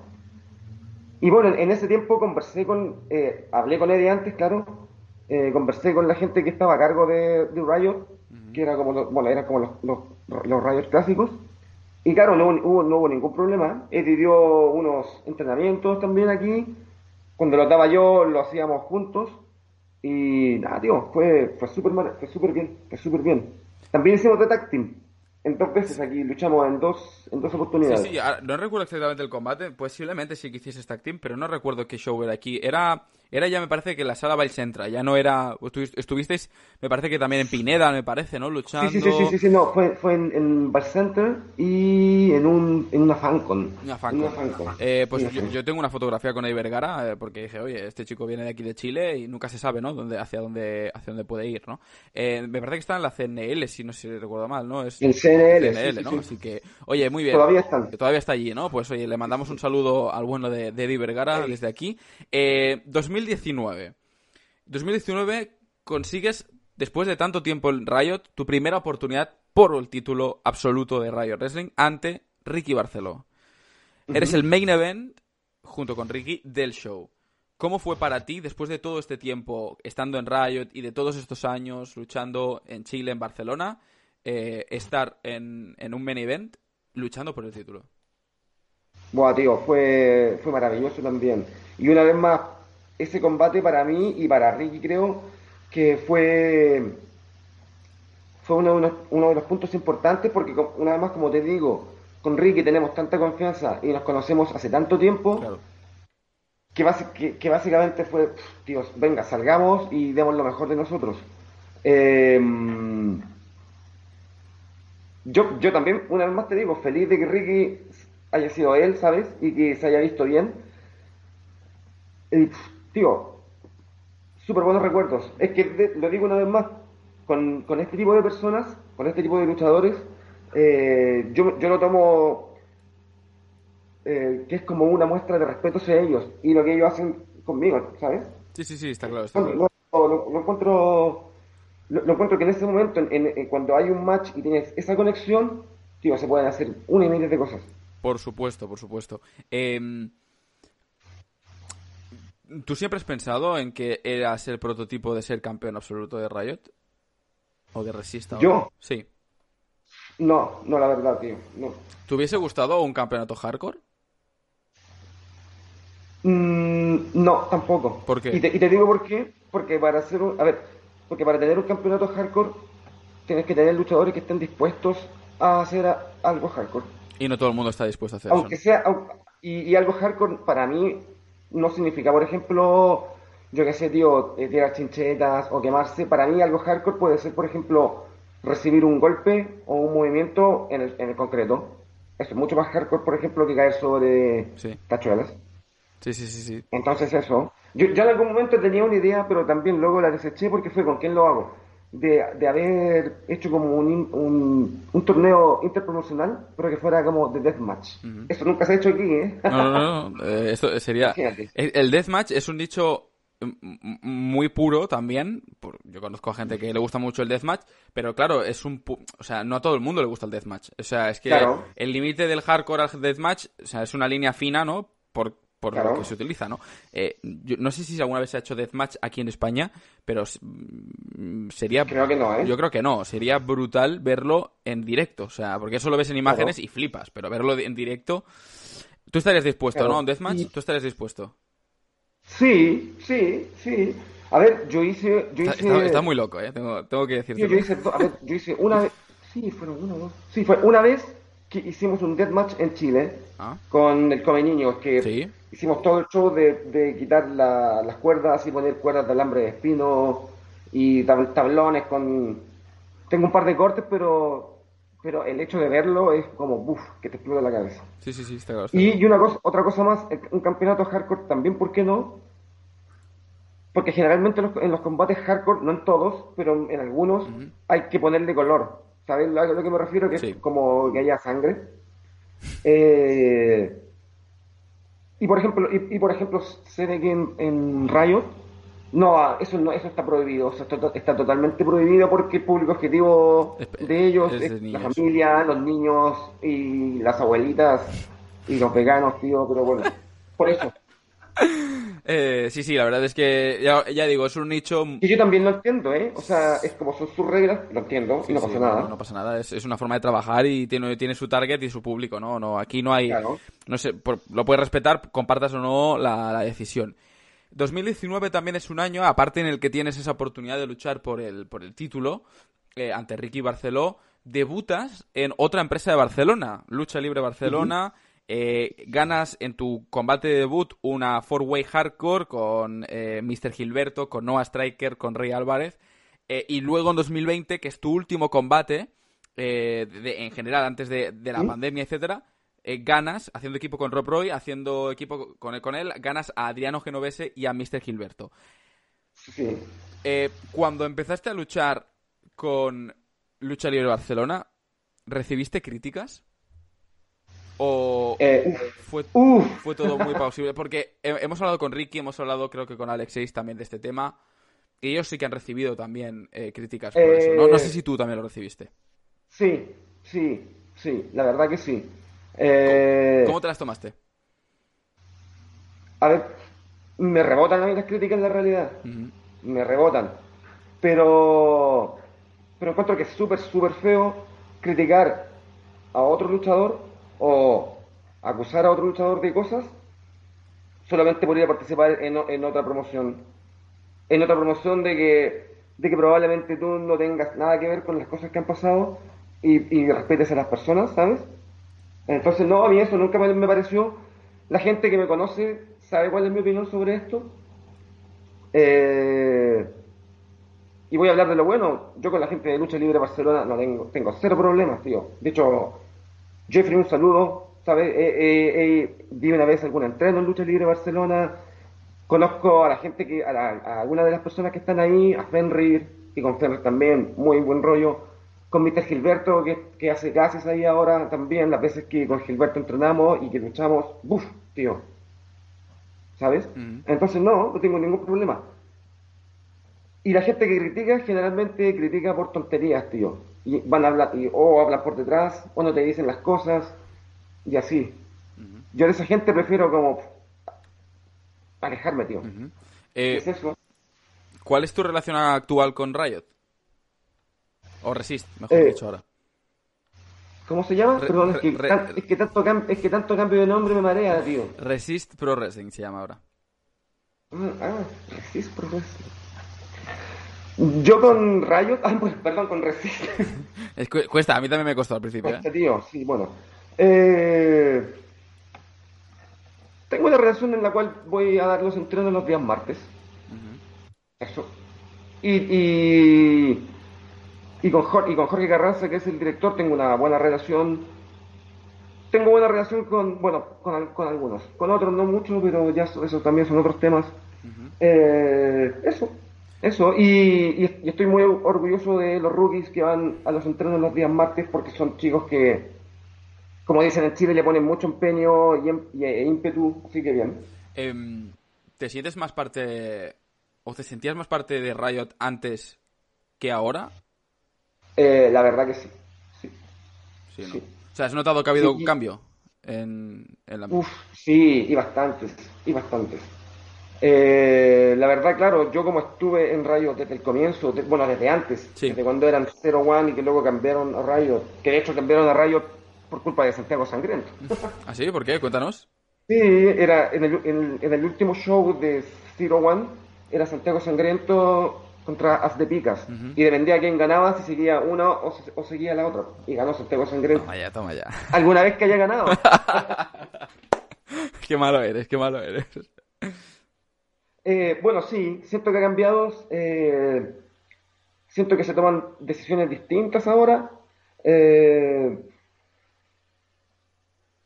a ver, y yo, la, y yo la verdad que respeto a la gente que trabaja por la lucha libre y que, y que están metidos en la lucha libre, o sea, de que o que entrenan o que, yo qué sé, tío, participan de uno u otra, en una u otra cosa con la, con la lucha libre. Pero cuando se le da poder a personas que no, eh, me revienta así, buf. Y es eso. La gente, la gente que es amiga mía sabe de qué estoy hablando. eh, pero como te digo, yo me mantengo ahí por, bueno, por respeto a, los rookies y porque me gusta dar las clases. Eh, pero sí, tío, durante la pandemia fue como que lo reflexioné mucho, ¿eh? Sí, ¿no? Durante la pandemia también apareció Despertaferro. Y tú, si no recuerdo mal, estás asociado a esa entidad, ¿no? Eh, ¿cómo, se, ¿Cómo se te presentó esta oportunidad de formar parte de Despertaferro? Eh, básicamente por lo que expliqué hace un momento atrás. Es porque eh, la gente que forma parte de Desperta Fierro es gente que yo conozco desde que estoy aquí luchando. Y es gente a la cual yo respeto mucho. Y es gente que tiene una visión de la lucha libre que yo en este momento siento que se acerca más a lo que yo siento que debería ser. ¿Sabes? Sí. Eh, y básicamente también Desperta Ferro nació como de un momento a otro de una idea de este grupo, bueno, de David más que nada. Sí. De Jorge. Bad Bunny, ay, Bad Bunny, perdón. Bad Bunny no. Bad Bunny no, Bad Boy. Se va a reír de mí cuando, cuando escuche esto. Madre claro, mía. Claro. Y, y como te digo, es eso.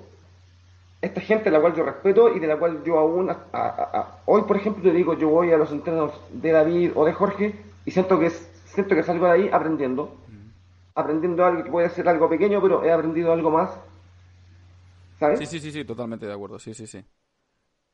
Y bueno, y es, o sea, es, tu, situación actual, para que todo el mundo lo entienda, ¿no? O sea, estás en Despertaferro, estás entrenando en Resist, y estás, eh, bueno, o estás abierto a luchar en Lucha Libre Barcelona, ¿no? O sea, por así decirlo, ¿no? Sí, sí, yo, a ver, yo siempre, eh, eh, sí, me gusta participar en grupos, pero también me siento como una gente libre que puedo ir, y, y, por, y por esto, porque me gusta tener buena relación sí. con la mayoría de la gente que está haciendo esto, ¿sabes? Eh, y, y, bueno, y, me gustaría seguir haciéndolo, ¿sabes? Independiente de que, porque yo sé de que entre ellos hay que uno dijo esto, que el otro dijo esto, yo intento pasar de eso, tío, la verdad. Bien hecho, bien hecho. Eh, tres últimos aspectos que me gustaría destacar antes de acabar esta entrevista. Eh, la primera es, ¿has luchado alguna vez en Madrid? Sí, dos veces. Dos veces. En la triple, en, la triple W. ¿Cómo fue luchar en Madrid? ¿Qué, qué, diferencia notaste de luchar en Barcelona? Buah, tío, es que es todo, es todo, tío a ver, no le digo como que Barcelona es, es esto y Madrid eso, es totalmente distinto eh, por el grupo de el grupo el, grupo de gente que hay ahí. Yo el primer día que fui, que me, invitaron a un era para coronar al primer campeón hardcore. Tuvieron un gesto muy bonito conmigo que fue darme el título de cinturón, bueno, eh, fue como un título honorario de, de cinturón de campeón hardcore. Oh, qué bonito. Y no me lo dijeron, o sea, el, el match se terminó y hicieron una pequeña ceremonia donde donde me premiaron y yo ni me lo esperaba, tío. ¿Sabes? Gracias, Triple doble, sí. Eh, el público, el público también es otro rollo. O sea, es, público que va a pasarlo bien, tío, que se va a beber una cerveza, a, gritar, a pasarlo bien. Mm. Ese tipo de público es maravilloso. Y que esté en los bordes del ring, que no haya sillas, también lo, encuentro maravilloso. ¿Por qué? Debe ser porque me recuerda a la ICW. eh, ¿Notas que en Madrid sí que hay esa, como tú dices, ¿no? En Madrid existe el campeonato extremo, en Barcelona no. ¿Sientes que en Madrid sí que hay más luchadores dispuestos a ser ese prototipo extremo o no? Más que prototipo, yo creo que existen luchadores que sí que se, atreverían a hacer algo así, ¿sabes? O sea, eh, las dos veces que fui tuve como combates que fueron hardcore y sí, siento que sí. Luego uno que hicimos acá contra Trashman, ¿sabes? Que también estuvo, eh, estuvo bien. Y es eso, creo que también no sé, creo que creo que hay gente que ha visto como mucha más lucha libre como en la historia. Sí, sí. No, no, no, es solo las indies de ahora y los Spot Monkeys. Y creo que es eso, creo que es eso. Em, de, la triple los mejores recuerdos. Muchos saludos. Porque, tío. Claro que sí, claro que sí. Eh, luego tenemos también otro tema de que hablar, que esto ya no, no, viene siendo tanto ya a, título personal, eh, Santiago, viene siendo más en general, ¿no? En primer lugar, ¿cómo ves ahora mismo la lucha libre española, la actualidad de la lucha libre española? ¿Crees que está estancada? ¿Crees que puede llegar a ser algún día profesional? ¿Qué pasará si se le paga a todo el mundo por luchar? ¿Qué piensas? Em, pienso que está dando pasos y que sería maravilloso que en algún momento esto pudiera ser como remunerado. Yo creo que con, yo creo que eh, con algunos grupos que se están moviendo ahora ese es uno de los objetivos a futuro. Eh, es muy bueno, por ejemplo, que A-Kid haya llegado también a la WWE porque eso ya es, es un precedente. Es un precedente importante, diría yo. Eh, y, aquí yo las últimas veces, por ejemplo, que, fui a shows, vi combates que eran muy buenos, muy buenos y en los cuales eh, había como cierto talento, pero luego también veo otros combates en los cuales ahí sí digo, uff, digo, ¿qué está pasando aquí? Y, veo que intentan como, ya sea copiar spots o copiar cosas como de algo que viste en, en internet, ¿sabes? Y por ahí es que digo, uff, tío, no, debería, eh, como que deberían dedicarle más tiempo a algunas personas a seguir entrenando más que sacarlos un poco verdes como a hacer combates. O si te pasa a sacar verdes, que hagan dos o tres cosas y ya está, ¿sabes? Sí, sí, sí. Pero sí, yo, yo, encuentro de que a nivel de promociones, ahora por ejemplo, aquí en Barcelona hay tres. Hace un par de años atrás no éramos, eran dos. Mm. Y creo que mientras más hay en shows y, mientras, y, y, en estos grupos más se entrene, más se sube el nivel, ¿sabes? Sí, sí, al fin y al cabo más cultura de lucha libre habrá también, ¿no? Aquí en, Barcelona y en, todos lados. Porque... Claro, claro. Y, y por ejemplo lo comparo un poco con lo que pasa en Chile. En Chile, por ejemplo, la CNN tienen un, programa, o tenían un programa hasta hace poco que iba por YouTube, era gratis, tenían un auspiciador, una cerveza, eh, y creo que estaba grabado como a tres cámaras, eran como dos cámaras que se movían y una, y una hardcam. Entonces, y, eso es lo que digo, digo, tío, como en Chile logran hacer esto y aquí que estamos en España no, ¿sabes? Es como, es un auspiciador, consigues un teatro.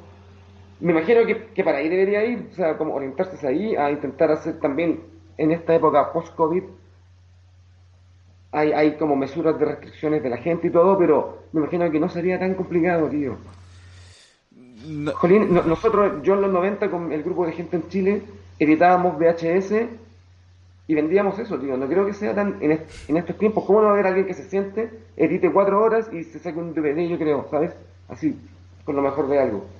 Creo que es eso, creo que va dando pasos poco a poco, pero lo pagando. O sea, y, crees que, y, con esto me gustaría clausurar, bueno, aparte de, hablar del futuro, pero ¿crees que hay mucha gente, o que uno de los problemas de, la lucha libre aquí en España es que hay mucha gente que se lo toma como un hobby más que como una algo profesional, algo al que aspirar para llegar a ser profesional? ¿O no? No tiene nada que ver. Sí, sí, sí, sí, lo creo que sí. Creo, creo que sí. A ver, yo por la edad que, por la edad que tengo también yo ya no voy a poder ser un, un pro, digamos. Pero, pero lo, que, lo que yo intento hacer es aportar lo poco que sé y lo, y lo poquito que he aprendido como a generaciones más jóvenes para que puedan llegar ellos en algún momento a algún lado. Yo también hago otras cosas, no, claro, no todo para mí la lucha libre es, o sea, no todo para mí la vida es la lucha libre. Pero cuando voy a entrenar me lo tomo en serio. Cuando hay que ayudar en un show me lo tomo en serio. Y, y si tengo que ir de público a un show también me lo tomo como, como si fuera público. Eh, lo que sí, lo que sí encuentro es que hay un montón de gente que piensa que porque hace dos o tres cosas ya se sienten que son capaces como de ser luchadores o incluso de ser como entrenadores. O gente por ejemplo que dice que no le gusta la lucha libre y sin embargo quieren ser luchadores. Eso es, algo que yo no puedo entender gente que dice yo quiero ser luchador voy a entrenar lucha libre pero luego luego no miran lucha libre tío es que no lo entiendo no lo entiendo, en serio. O que dicen, no, no me gusta la lucha libre, prefiero las MMA. Digo, hay que hacer MMA, no te quedes haciendo lucha libre. Claro, sí, sí, no, tiene nada que ver una cosa con la otra. Sí, sí, sí. sí. Nada que ver. Eh, y ahí es cuando, a mí a veces, cuando yo escucho estas cosas, me entra como el, oh, tío, y me dan ganas de hacer un New Jack. Pero luego me, me, Bien hecho, bien hecho. Relájate un poco, tranquilízate, porque si no te agobias. eh, clausuramos esta entrevista preguntándote por, por el futuro, como siempre lo hacemos. ¿Qué deseas para este 2021 para ti, a título personal y profesional, y el año que viene, vamos a decir, o el futuro de los próximos 3-5 años? Eh, a ver, primero espero de que todo esto que ha sucedido con el COVID, bueno, podamos salir finalmente, podamos hacer a un show. Em, yo, estoy, yo estoy muy esperanzado y tengo como mis fichas puestas en lo que es Despertaferro en este momento. Porque una vez más te digo, es eh, siento que este grupo de gente se conecta mucho más con el concepto que yo tengo de la lucha libre. Ellos, eh, los, que están trabajando, bueno, el, cerebro de ahí eh, creo que tienen muy buenas ideas. Entonces creo que por ahí se puede lograr algo algo que va a estar, algo que, yo creo que va a estar bien, muy bien. Eh, también sí, en, esta, en, esta época de COVID he pensado a veces, digo, me gustaría seguir eh, en esto de lucha libre, voy a seguir hasta yo, yo que sé cuándo. Pero en algún momento, claro, me voy a retirar. Lo que sí me gustaría seguir como eh, aportando y como dando clases, o como o como ayudando, lo que, lo que te decía, ayudando a como que los rookies y la gente que viene tenga como una base que sea la buena. No, y, es eso, es eso. Y, y sí, y si se puede tener una temporada en Ferro va a ser maravilloso. Si yo puedo seguir colaborando con otras empresas, también lo va a hacer. Eh, y básicamente eso, eso, yo tuve la lucha libre desde siempre, entonces la voy a, la voy a seguir teniendo independiente de, en qué grupo esté. Pues eh, primero nos encantará volver a, verte encima de un ring haciendo lo tuyo, que, se te da fantásticamente bien. Y estamos esperanzados de verdad de que la situación mejore, de que el público pueda volver, de que podamos disfrutar de la lucha libre como disfrutábamos anteriormente. Y que poco a poco, como tú decías, paso a paso, no solamente Resist, sino también eh, Lucha Libre Barcelona, Despertaferru, empresas que están haciendo en toda España, eh, puedan avanzar un poco a poco y hacer de la lucha libre española algo mejor. Santiago, Muchísimas gracias. Ha sido un placer, de verdad, tenerte aquí.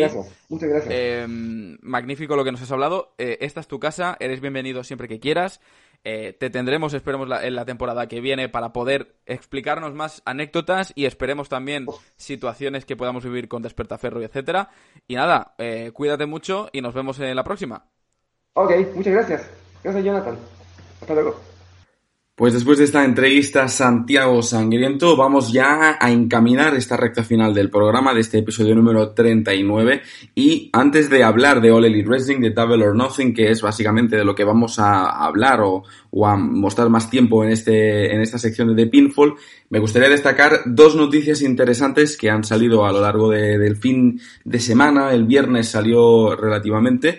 En primer lugar es que WWE finalmente eh, va a celebrar su pay-per-view de SummerSlam el 21 de agosto de 2021. No se ha confirmado de momento nada respecto a la fe eh, al, lugar donde se va a celebrar. Hay muchos rumores que apuntan a que se va a celebrar en Las Vegas, eh, pero todavía no se ha confirmado por parte de WWE. Lo que sí que ha hecho de manera oficial en un comunicado de prensa es que SummerSlam finalmente se celebra el 21 de agosto. no es gran noticia realmente porque normalmente estamos acostumbrados a que SummerSlam se celebre o la última semana de agosto o la penúltima, ¿no? Eh, lo que para mí sí que fue noticia es leer, por ejemplo, que el 8 de agosto eh, fuese una fecha mm, importante o, notoria para poder celebrarse ese pay-per-view. Y ahí flipé porque dije, nunca se ha hecho esto eh, y ahora que lo hagan de un, día para otro me sorprende muchísimo, ¿no? Pero finalmente yo creo que han sido pues cautelosos, han pensado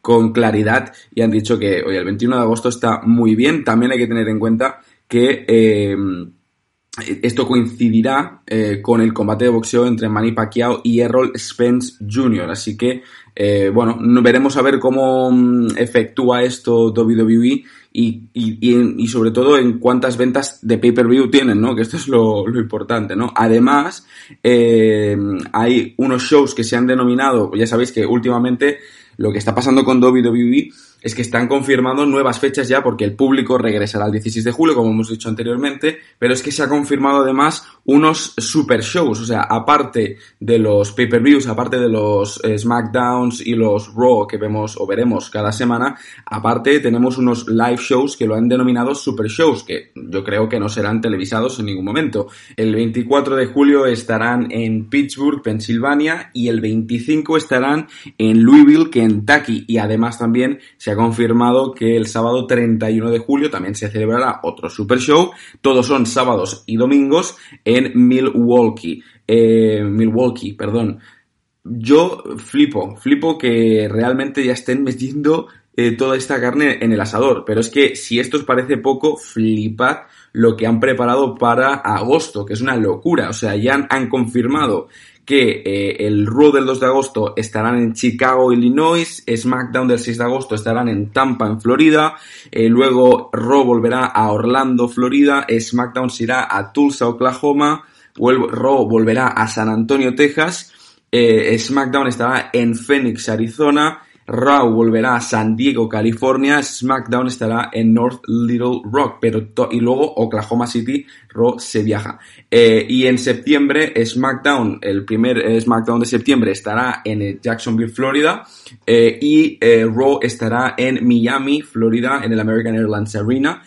Pero es que se han confirmado muchos super shows, o sea, van a estar en Detroit, van a estar en Florida, van a estar, bueno, en diferentes partes de Florida, en Fort Myers, en Gainesville, estarán en Charlotte, eh, Carolina del Norte, estarán en Columbia, estarán en Denver, estarán en, bueno, un huevo de sitios, la verdad. Es impresionante, eh, confirmaron 25 fechas, pero es que es impresionante lo que está ocurriendo. SummerSlam 21 de agosto, super shows confirmados y también fechas de Raw y SmackDown confirmadas. Y además, si queréis saber un poquito más de, SummerSlam o lo que se está pensando es que eh, Cardi B podría ser la anfitriona de este pay-per-view. En teoría WWE lo que quiere es que la cantante sea la figura mediática de SummerSlam. Además, hay que tener en cuenta que Cardi B aparece en la nueva película de Fast and Furious junto a John Cena. O sea que todo viene dado de forma natural, ¿no? Así que bueno, parece ser que Cardi B va a estar, la rapera Cardi B va a estar ahí en SummerSlam y será la que es host, la anfitriona de este pay-per-view. Pero bueno, todavía queda mucho para SummerSlam, todavía queda mucho para, para agosto. Y además, la segunda noticia, y ahora sí que luego nos meteremos con Double or Nothing, es que WWE quiere cerrar una alianza internacional con New Japan Pro Wrestling. Es una locura, o sea, no sé qué está pasando. los astros se están alineando y parece que Vince, o no sé si Vince, eh, está haciendo todo lo posible para que New Japan y la empresa de, de, de los McMahon pues puedan tener una relación o una colaboración, ¿no? Y es impresionante. Veremos a ver cómo se va a forjar esto. Dicen que Daniel Bryan está siendo una pieza clave en, esta relación entre ambos dos. Esto es una información que lo ha confirmado en un primer lugar el Wrestling Observer, luego también Mike Johnson, periodista del PW Insider, ha confirmado esto que estamos hablando de, Daniel Bryan, eh, porque Bryan quiere luchar en Japón, y esto yo creo que va a beneficiar, bueno, no es la primera vez, ya lo sabéis, que, que New Japan y WWE han tenido relaciones algunas. O sea, estamos hablando de que los años, si no recuerdo mal, 80, 90, ya tenían relaciones. Estamos hablando de, de Anthony Noki, de Tatsumi Fujinami. Así que eh, no es algo nuevo, pero sí que es algo sorprendente porque eh, hace mucho tiempo que WWE no tiene una colaboración con una empresa grande, como podría ser All Elite, o como podría ser eh, New Japan, o como podría ser Ring of Honor, o Impact Wrestling, ¿no? Y además, esta semana en Dynamite, Tony Khan, no sé si se ha mofado o no, yo creo que lo he visto un poco innecesario, pero a la vez ha sido un poco gracioso ese, eh, esa promo que hizo con Tony Schiavone, ¿no? Como diciendo que, bueno, yo tengo el campeón, eh, el campeón de los Estados Unidos de WGP, eh, defendiéndolo en mi show, he tenido a luchadores en mi show, etcétera, etcétera, ¿no? Entonces, bueno, veremos a ver si finalmente, pues, acaba llevando, o acaba yendo a buen puerto esta relación entre New Japan y WWE y qué pasará con All Elite en todo esto, ¿no? Y John Moxley, ¿no? Que es el campeón IWGP de los Estados Unidos. Bueno, dicho esto, nos metemos, como decía, en Double or Nothing, pay-per-view que vais a poder disfrutar mañana por la noche. Una cartelera de 10 combates, 9 en el main pay-per-view, 1 en ese buy-in tan acostumbrado. Y ese combate del buy-in, pues será un combate por el campeonato femenino de NWA entre la campeona Serena Deep y la contendiente número uno, nuestra queridísima Rijo, que estará luchando por el título. Eh, la verdad es que yo no le no tengo tampoco de especial atención a este combate, ya se sabía o se rumoreaba que aún el título de NWA iba a estar defendido en, en Double or Nothing. Esto refuerza la alianza entre ambas empresas y yo creo que Serena Deep deberá ser la campeona y, continuar con este reinado, ¿no? Ahora mismo yo creo que Rijo debería enfocarse mucho más en, en All Elite Wrestling, es una oportunidad más que tiene, pero Serena Deep yo creo que lo está defendiendo bastante bien y podría continuar con una historia bastante bonita, quizás con Zander Rosa también en un futuro y quizás, ¿por qué no?, pues luchar por el campeonato mundial de, de mujeres de All Elite Wrestling, ¿no? Así que bueno, un combate que tampoco tengo muchas eh, ilusiones y esperanzas puestas. Yo creo que será un combate, pues eso, para calentar un poco los motores y nada más. No vamos a ver un gran combate, ¿no? Y luego tenemos, eh, y, lo digo pues de forma desordenada, por supuesto, el primer combate entre Cody Rhodes y Anthony Ogogo. Eh, Cody Rhodes que estará acompañado por Anderson y la Nightmare Family y también Anthony Ogogo que va a estar acompañado por Aaron Solo, Nick Camaroro y Kitu Marshall. Y la verdad es que no le tengo tampoco especial atención ni cariño a este combate. Ayer en, eh, Dynamite tuvimos eh, ese pesaje ¿no? entre los dos. Cody Rhodes hizo 98 kilos, eh, Anthony Ogogo 99, o sea, realmente poco importó ese segmento y yo creo que está en, no, sé muy bien en qué etapa está ahora mismo Cody Rhodes, ¿no? O sea, después de ser campeón de TNT, no sé si es que no, no, no, no, lo veo, no lo veo como ese Cody Rhodes del principio, ¿no? De, de, luchar por el campeonato, de defenderlo, de al menos tener rivalidades importantes. Eh, lo que está claro es que le están dando mucha importancia a Antonio Gogo. Creo que va a ser un futuro campeón, sin lugar a duda, aquí en el Elite Wrestling, si las cosas funcionan y si él lo hace bien, ¿no? Yo creo que eso es, vamos, eh, más que cantado, ¿no? Entonces, bueno, ahora yo creo que Cody Rhodes está haciendo la figura de poner over a, a, talento nuevo, a gente nueva, ¿no? Y eh, también dándose un respiro a todo lo que ha tenido que vivir. Y recordemos que Cody Rhodes no está en muy buena situación ahora con Kenny Omega y con los Bucks eh, en backstage. Están teniendo diferencias eh, creativas, sobre todo, que están imposibilitando pues que Cody Rhodes ahora pues ejerza un papel más importante, ¿no? Entonces, no sabemos el futuro de Cody en All Elite Wrestling, lo que sí que sabemos es que el presente no es tan brillante como quizás a él le gustaría o a muchos de sus fans le gustarían, pero tenemos un combate que creo que va a estar bonito de ver. Anthony Gogo, yo creo que lo más importante es que haga un buen combate y que quede bien, pero realmente yo creo que el ganador aquí es Cody Rhodes. Yo, vamos, me dudaría mucho, ¿no? De que Anthony Gogo ganara y si ganara sería no porque Cody Rhodes perdiera, sino porque eh, quizás hay alguna intervención o quizás eh, hay alguna trampa que se le pongan a Cody Rhodes para que pierda, ¿no? Así que está claro, bueno, lo que viene siendo una victoria Hill de toda la vida, ¿no? Entonces, bueno, Cody Rhodes, Ancino Gogo, un combatito normal y corriente. Nos metemos al Casino Battle Royale por eh, un futuro contendiente al campeonato mundial de All Wrestling. Aquí eh, hay muchísimas personas, eh, muchísimos luchadores confirmados, no los voy a decir todos, entre ellos Christian Cage, Matt Seidel, Powerhouse Hobbs, Penta el Cero Miedo, Brian Pillman Jr., Jungle Boy, Matt Hardy, etcétera, etcétera. ¿eh? Eh, y falta uno, uno por ser anunciado, como viene siendo habitual ya en, los Casino Battle Royale, siempre hay o un debut o un regreso o lo que fuera, ¿no? Entonces veremos a ver, no hay apuestas, yo no he visto ningún nombre de momento eh, que sobresalga o que resalte para ser ese debut esa sorpresa en el Casino Battle Royale. Veremos a ver quién es, ¿no? Lo analizaremos, por supuesto, la semana que viene en el siguiente episodio, ya episodio número 40, ¿eh? se dice pronto.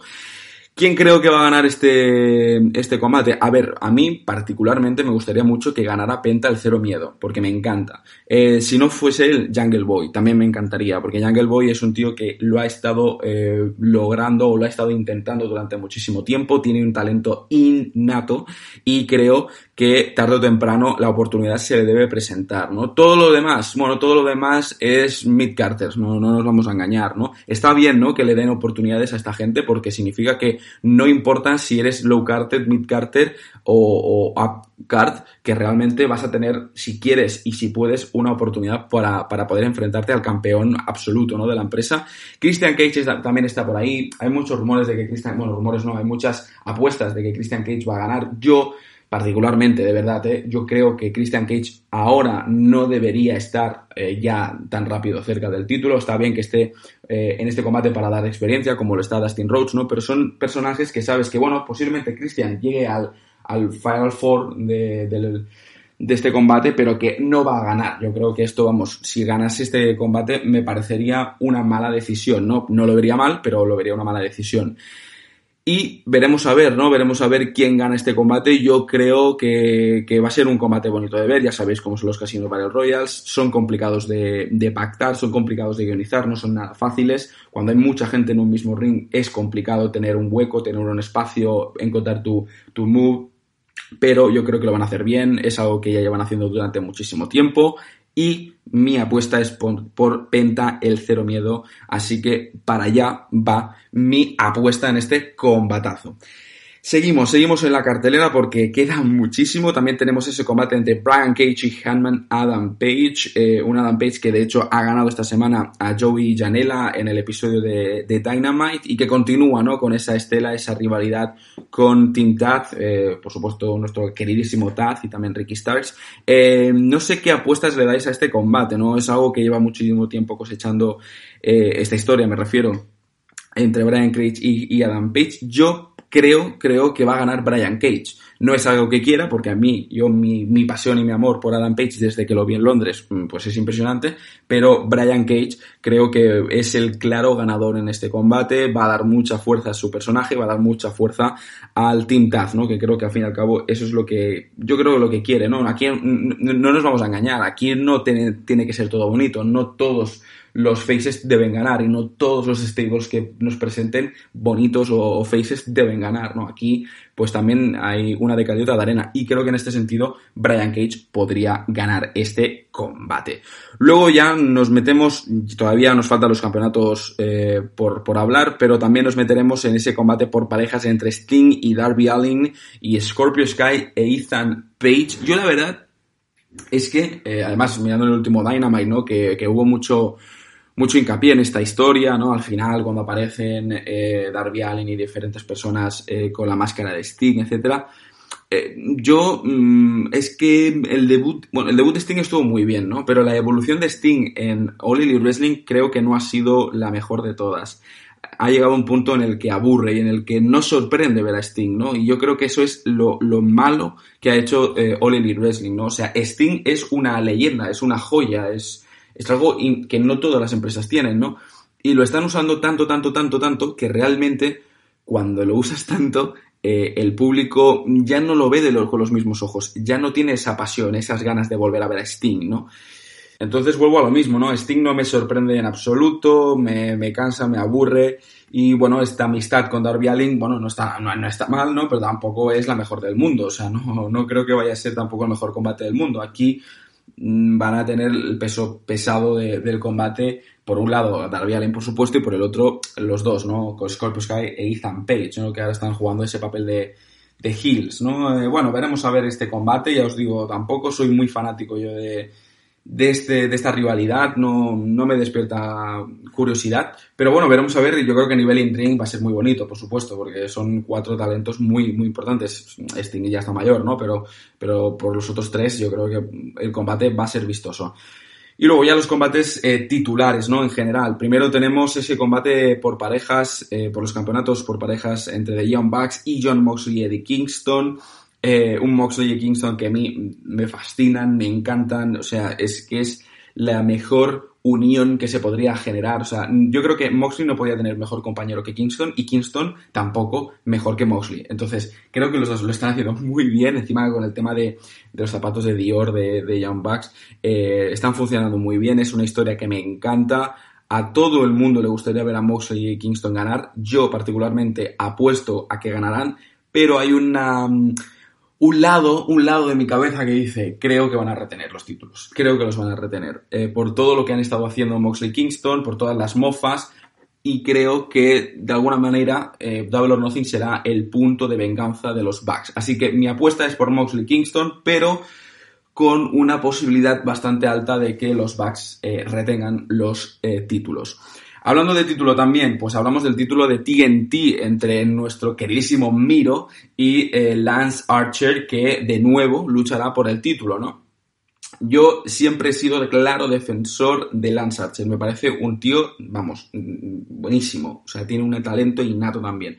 Pero es que Miro ahora mismo lo está haciendo bien. O sea, por un momento, por una vez que me está gustando el reinado o el, run de Miro en All Wrestling, ahora cortarle las alas, las alas y quitarle el título eh, me parecerá mm, pues una mala decisión por parte de All Wrestling, ¿no? Entonces, muy buena historia, muy buen combate y quiero que esta historia continúe, que no se quede simplemente en Double or Nothing, que Miro retenga, pero que Lance Archer siga detrás de Miro, siga detrás del título y en un futuro no muy lejano pueda tener eh, esa oportunidad ya de sí ser campeón de TNT, ¿no? Que además se ha dado mucho revuelo de, oh, es que ahora como Dynamite ya no va a estar en TNT, va a estar en TBS, ahora el campeonato deberá cambiar de nombre. No, el campeonato no cambiará de nombre porque la relación con TNT continuará, eh, no seguirá eh, Dynamite, Dynamite será solamente los especiales, pero sí que estará este nuevo programa que empezará dentro de muy poquito, que es Rampage, ¿eh? acordaos.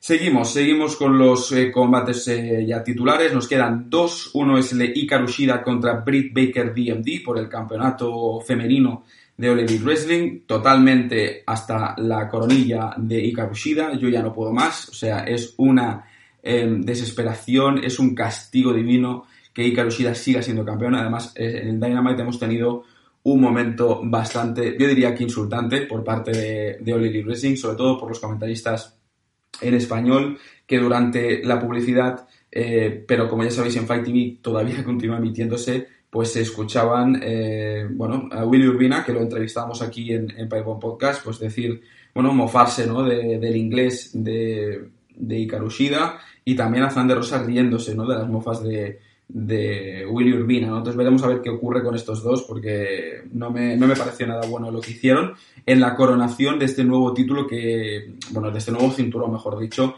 que presentaron a Ikarushida después de haber estado durante la pandemia como campeona, ¿no? Pero bueno, Britt Baker, yo, queridísima Britt Baker, quiero que ganes el título, o sea, no hay más, o sea, aquí no hay más.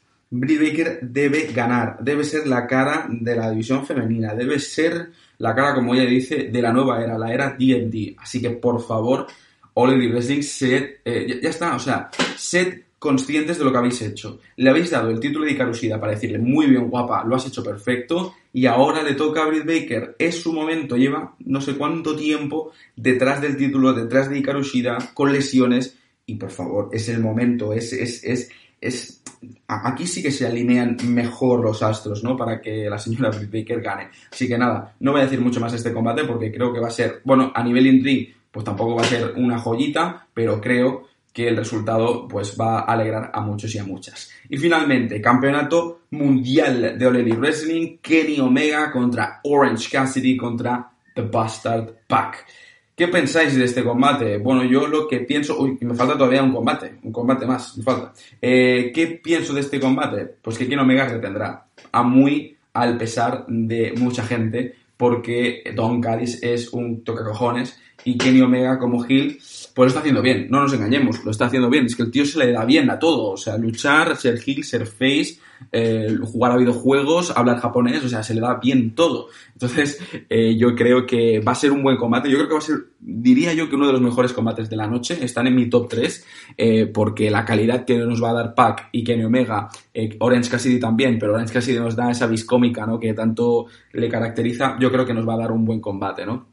Así que mi victoria es para Kenny Omega y finalmente tenemos ese Stadium Stampede match en el que ya sabéis que si The Inner Circle pierde deberán desaparecer o ya no ser esta, este stable nunca más. Estamos hablando del combate entre The Inner Circle, Chris Jericho, Jake Hager, Sammy Guevara, Santana y Ortiz contra The Pinnacle, MJF, Warlow, Sean Spears, Cash Wheeler y Dax Harwood me parecerá un combatazo, me parecerá el combate que si lo hacen bien se robará la noche. Espero que el final sea mejor que el que vimos eh, anteriormente en ese Blood and Guts. Y creo que va a ser un combate histórico en el que espero y deseo que The Inner Circle gane. Eric Bischoff estuvo ayer en Dynamite, eh, tuvo la oportunidad de decir que hace 25 años presentó a NWO y ahora tiene la oportunidad de presentar también a The Inner Circle, así que mi apuesta va ah, vamos, flechada a Dino Circle, que ganarán ese main event, ese Stadium Stampede match de Double or Nothing. Así que este ha sido el repaso por encima de todos los combates de, de este próximo pay-per-view de All Elite Wrestling y espero que estéis mañana escuchando y viendo este pay-per-view porque la semana que viene estaremos repasando lo ocurrido en este pay-per-view, primer, segundo, perdón, pay-per-view de All Elite Wrestling en este año 2021.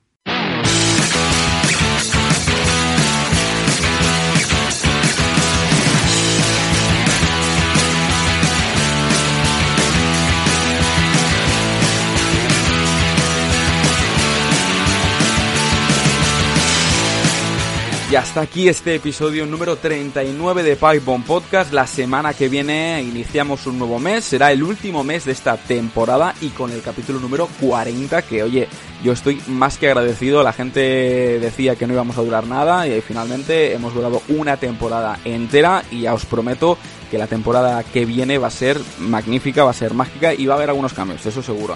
Eh, pero yo estoy contento, contento por seguir avanzando y que vosotros estéis una semana más escuchando y apoyando este proyecto. Gracias de verdad a todos vosotros y vosotras y también gracias a Santiago Sangriento por formar parte y por haber aceptado eh, esta entrevista en este eh, programa. Nosotros volveremos la semana que viene, acordaos Acordad muy importante que mañana es Double or Nothing, que mañana podéis ver este magnífico pay-per-view de la empresa de Tony Khan y compañía y que el lunes yo no estaré, pero mis compañeros de Solo Wrestling Show estarán analizando ese pay-per-view el próximo lunes a las 6 de la tarde en directo por el canal oficial de Mundo Deportivo.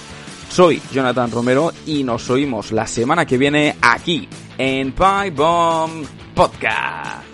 Bye.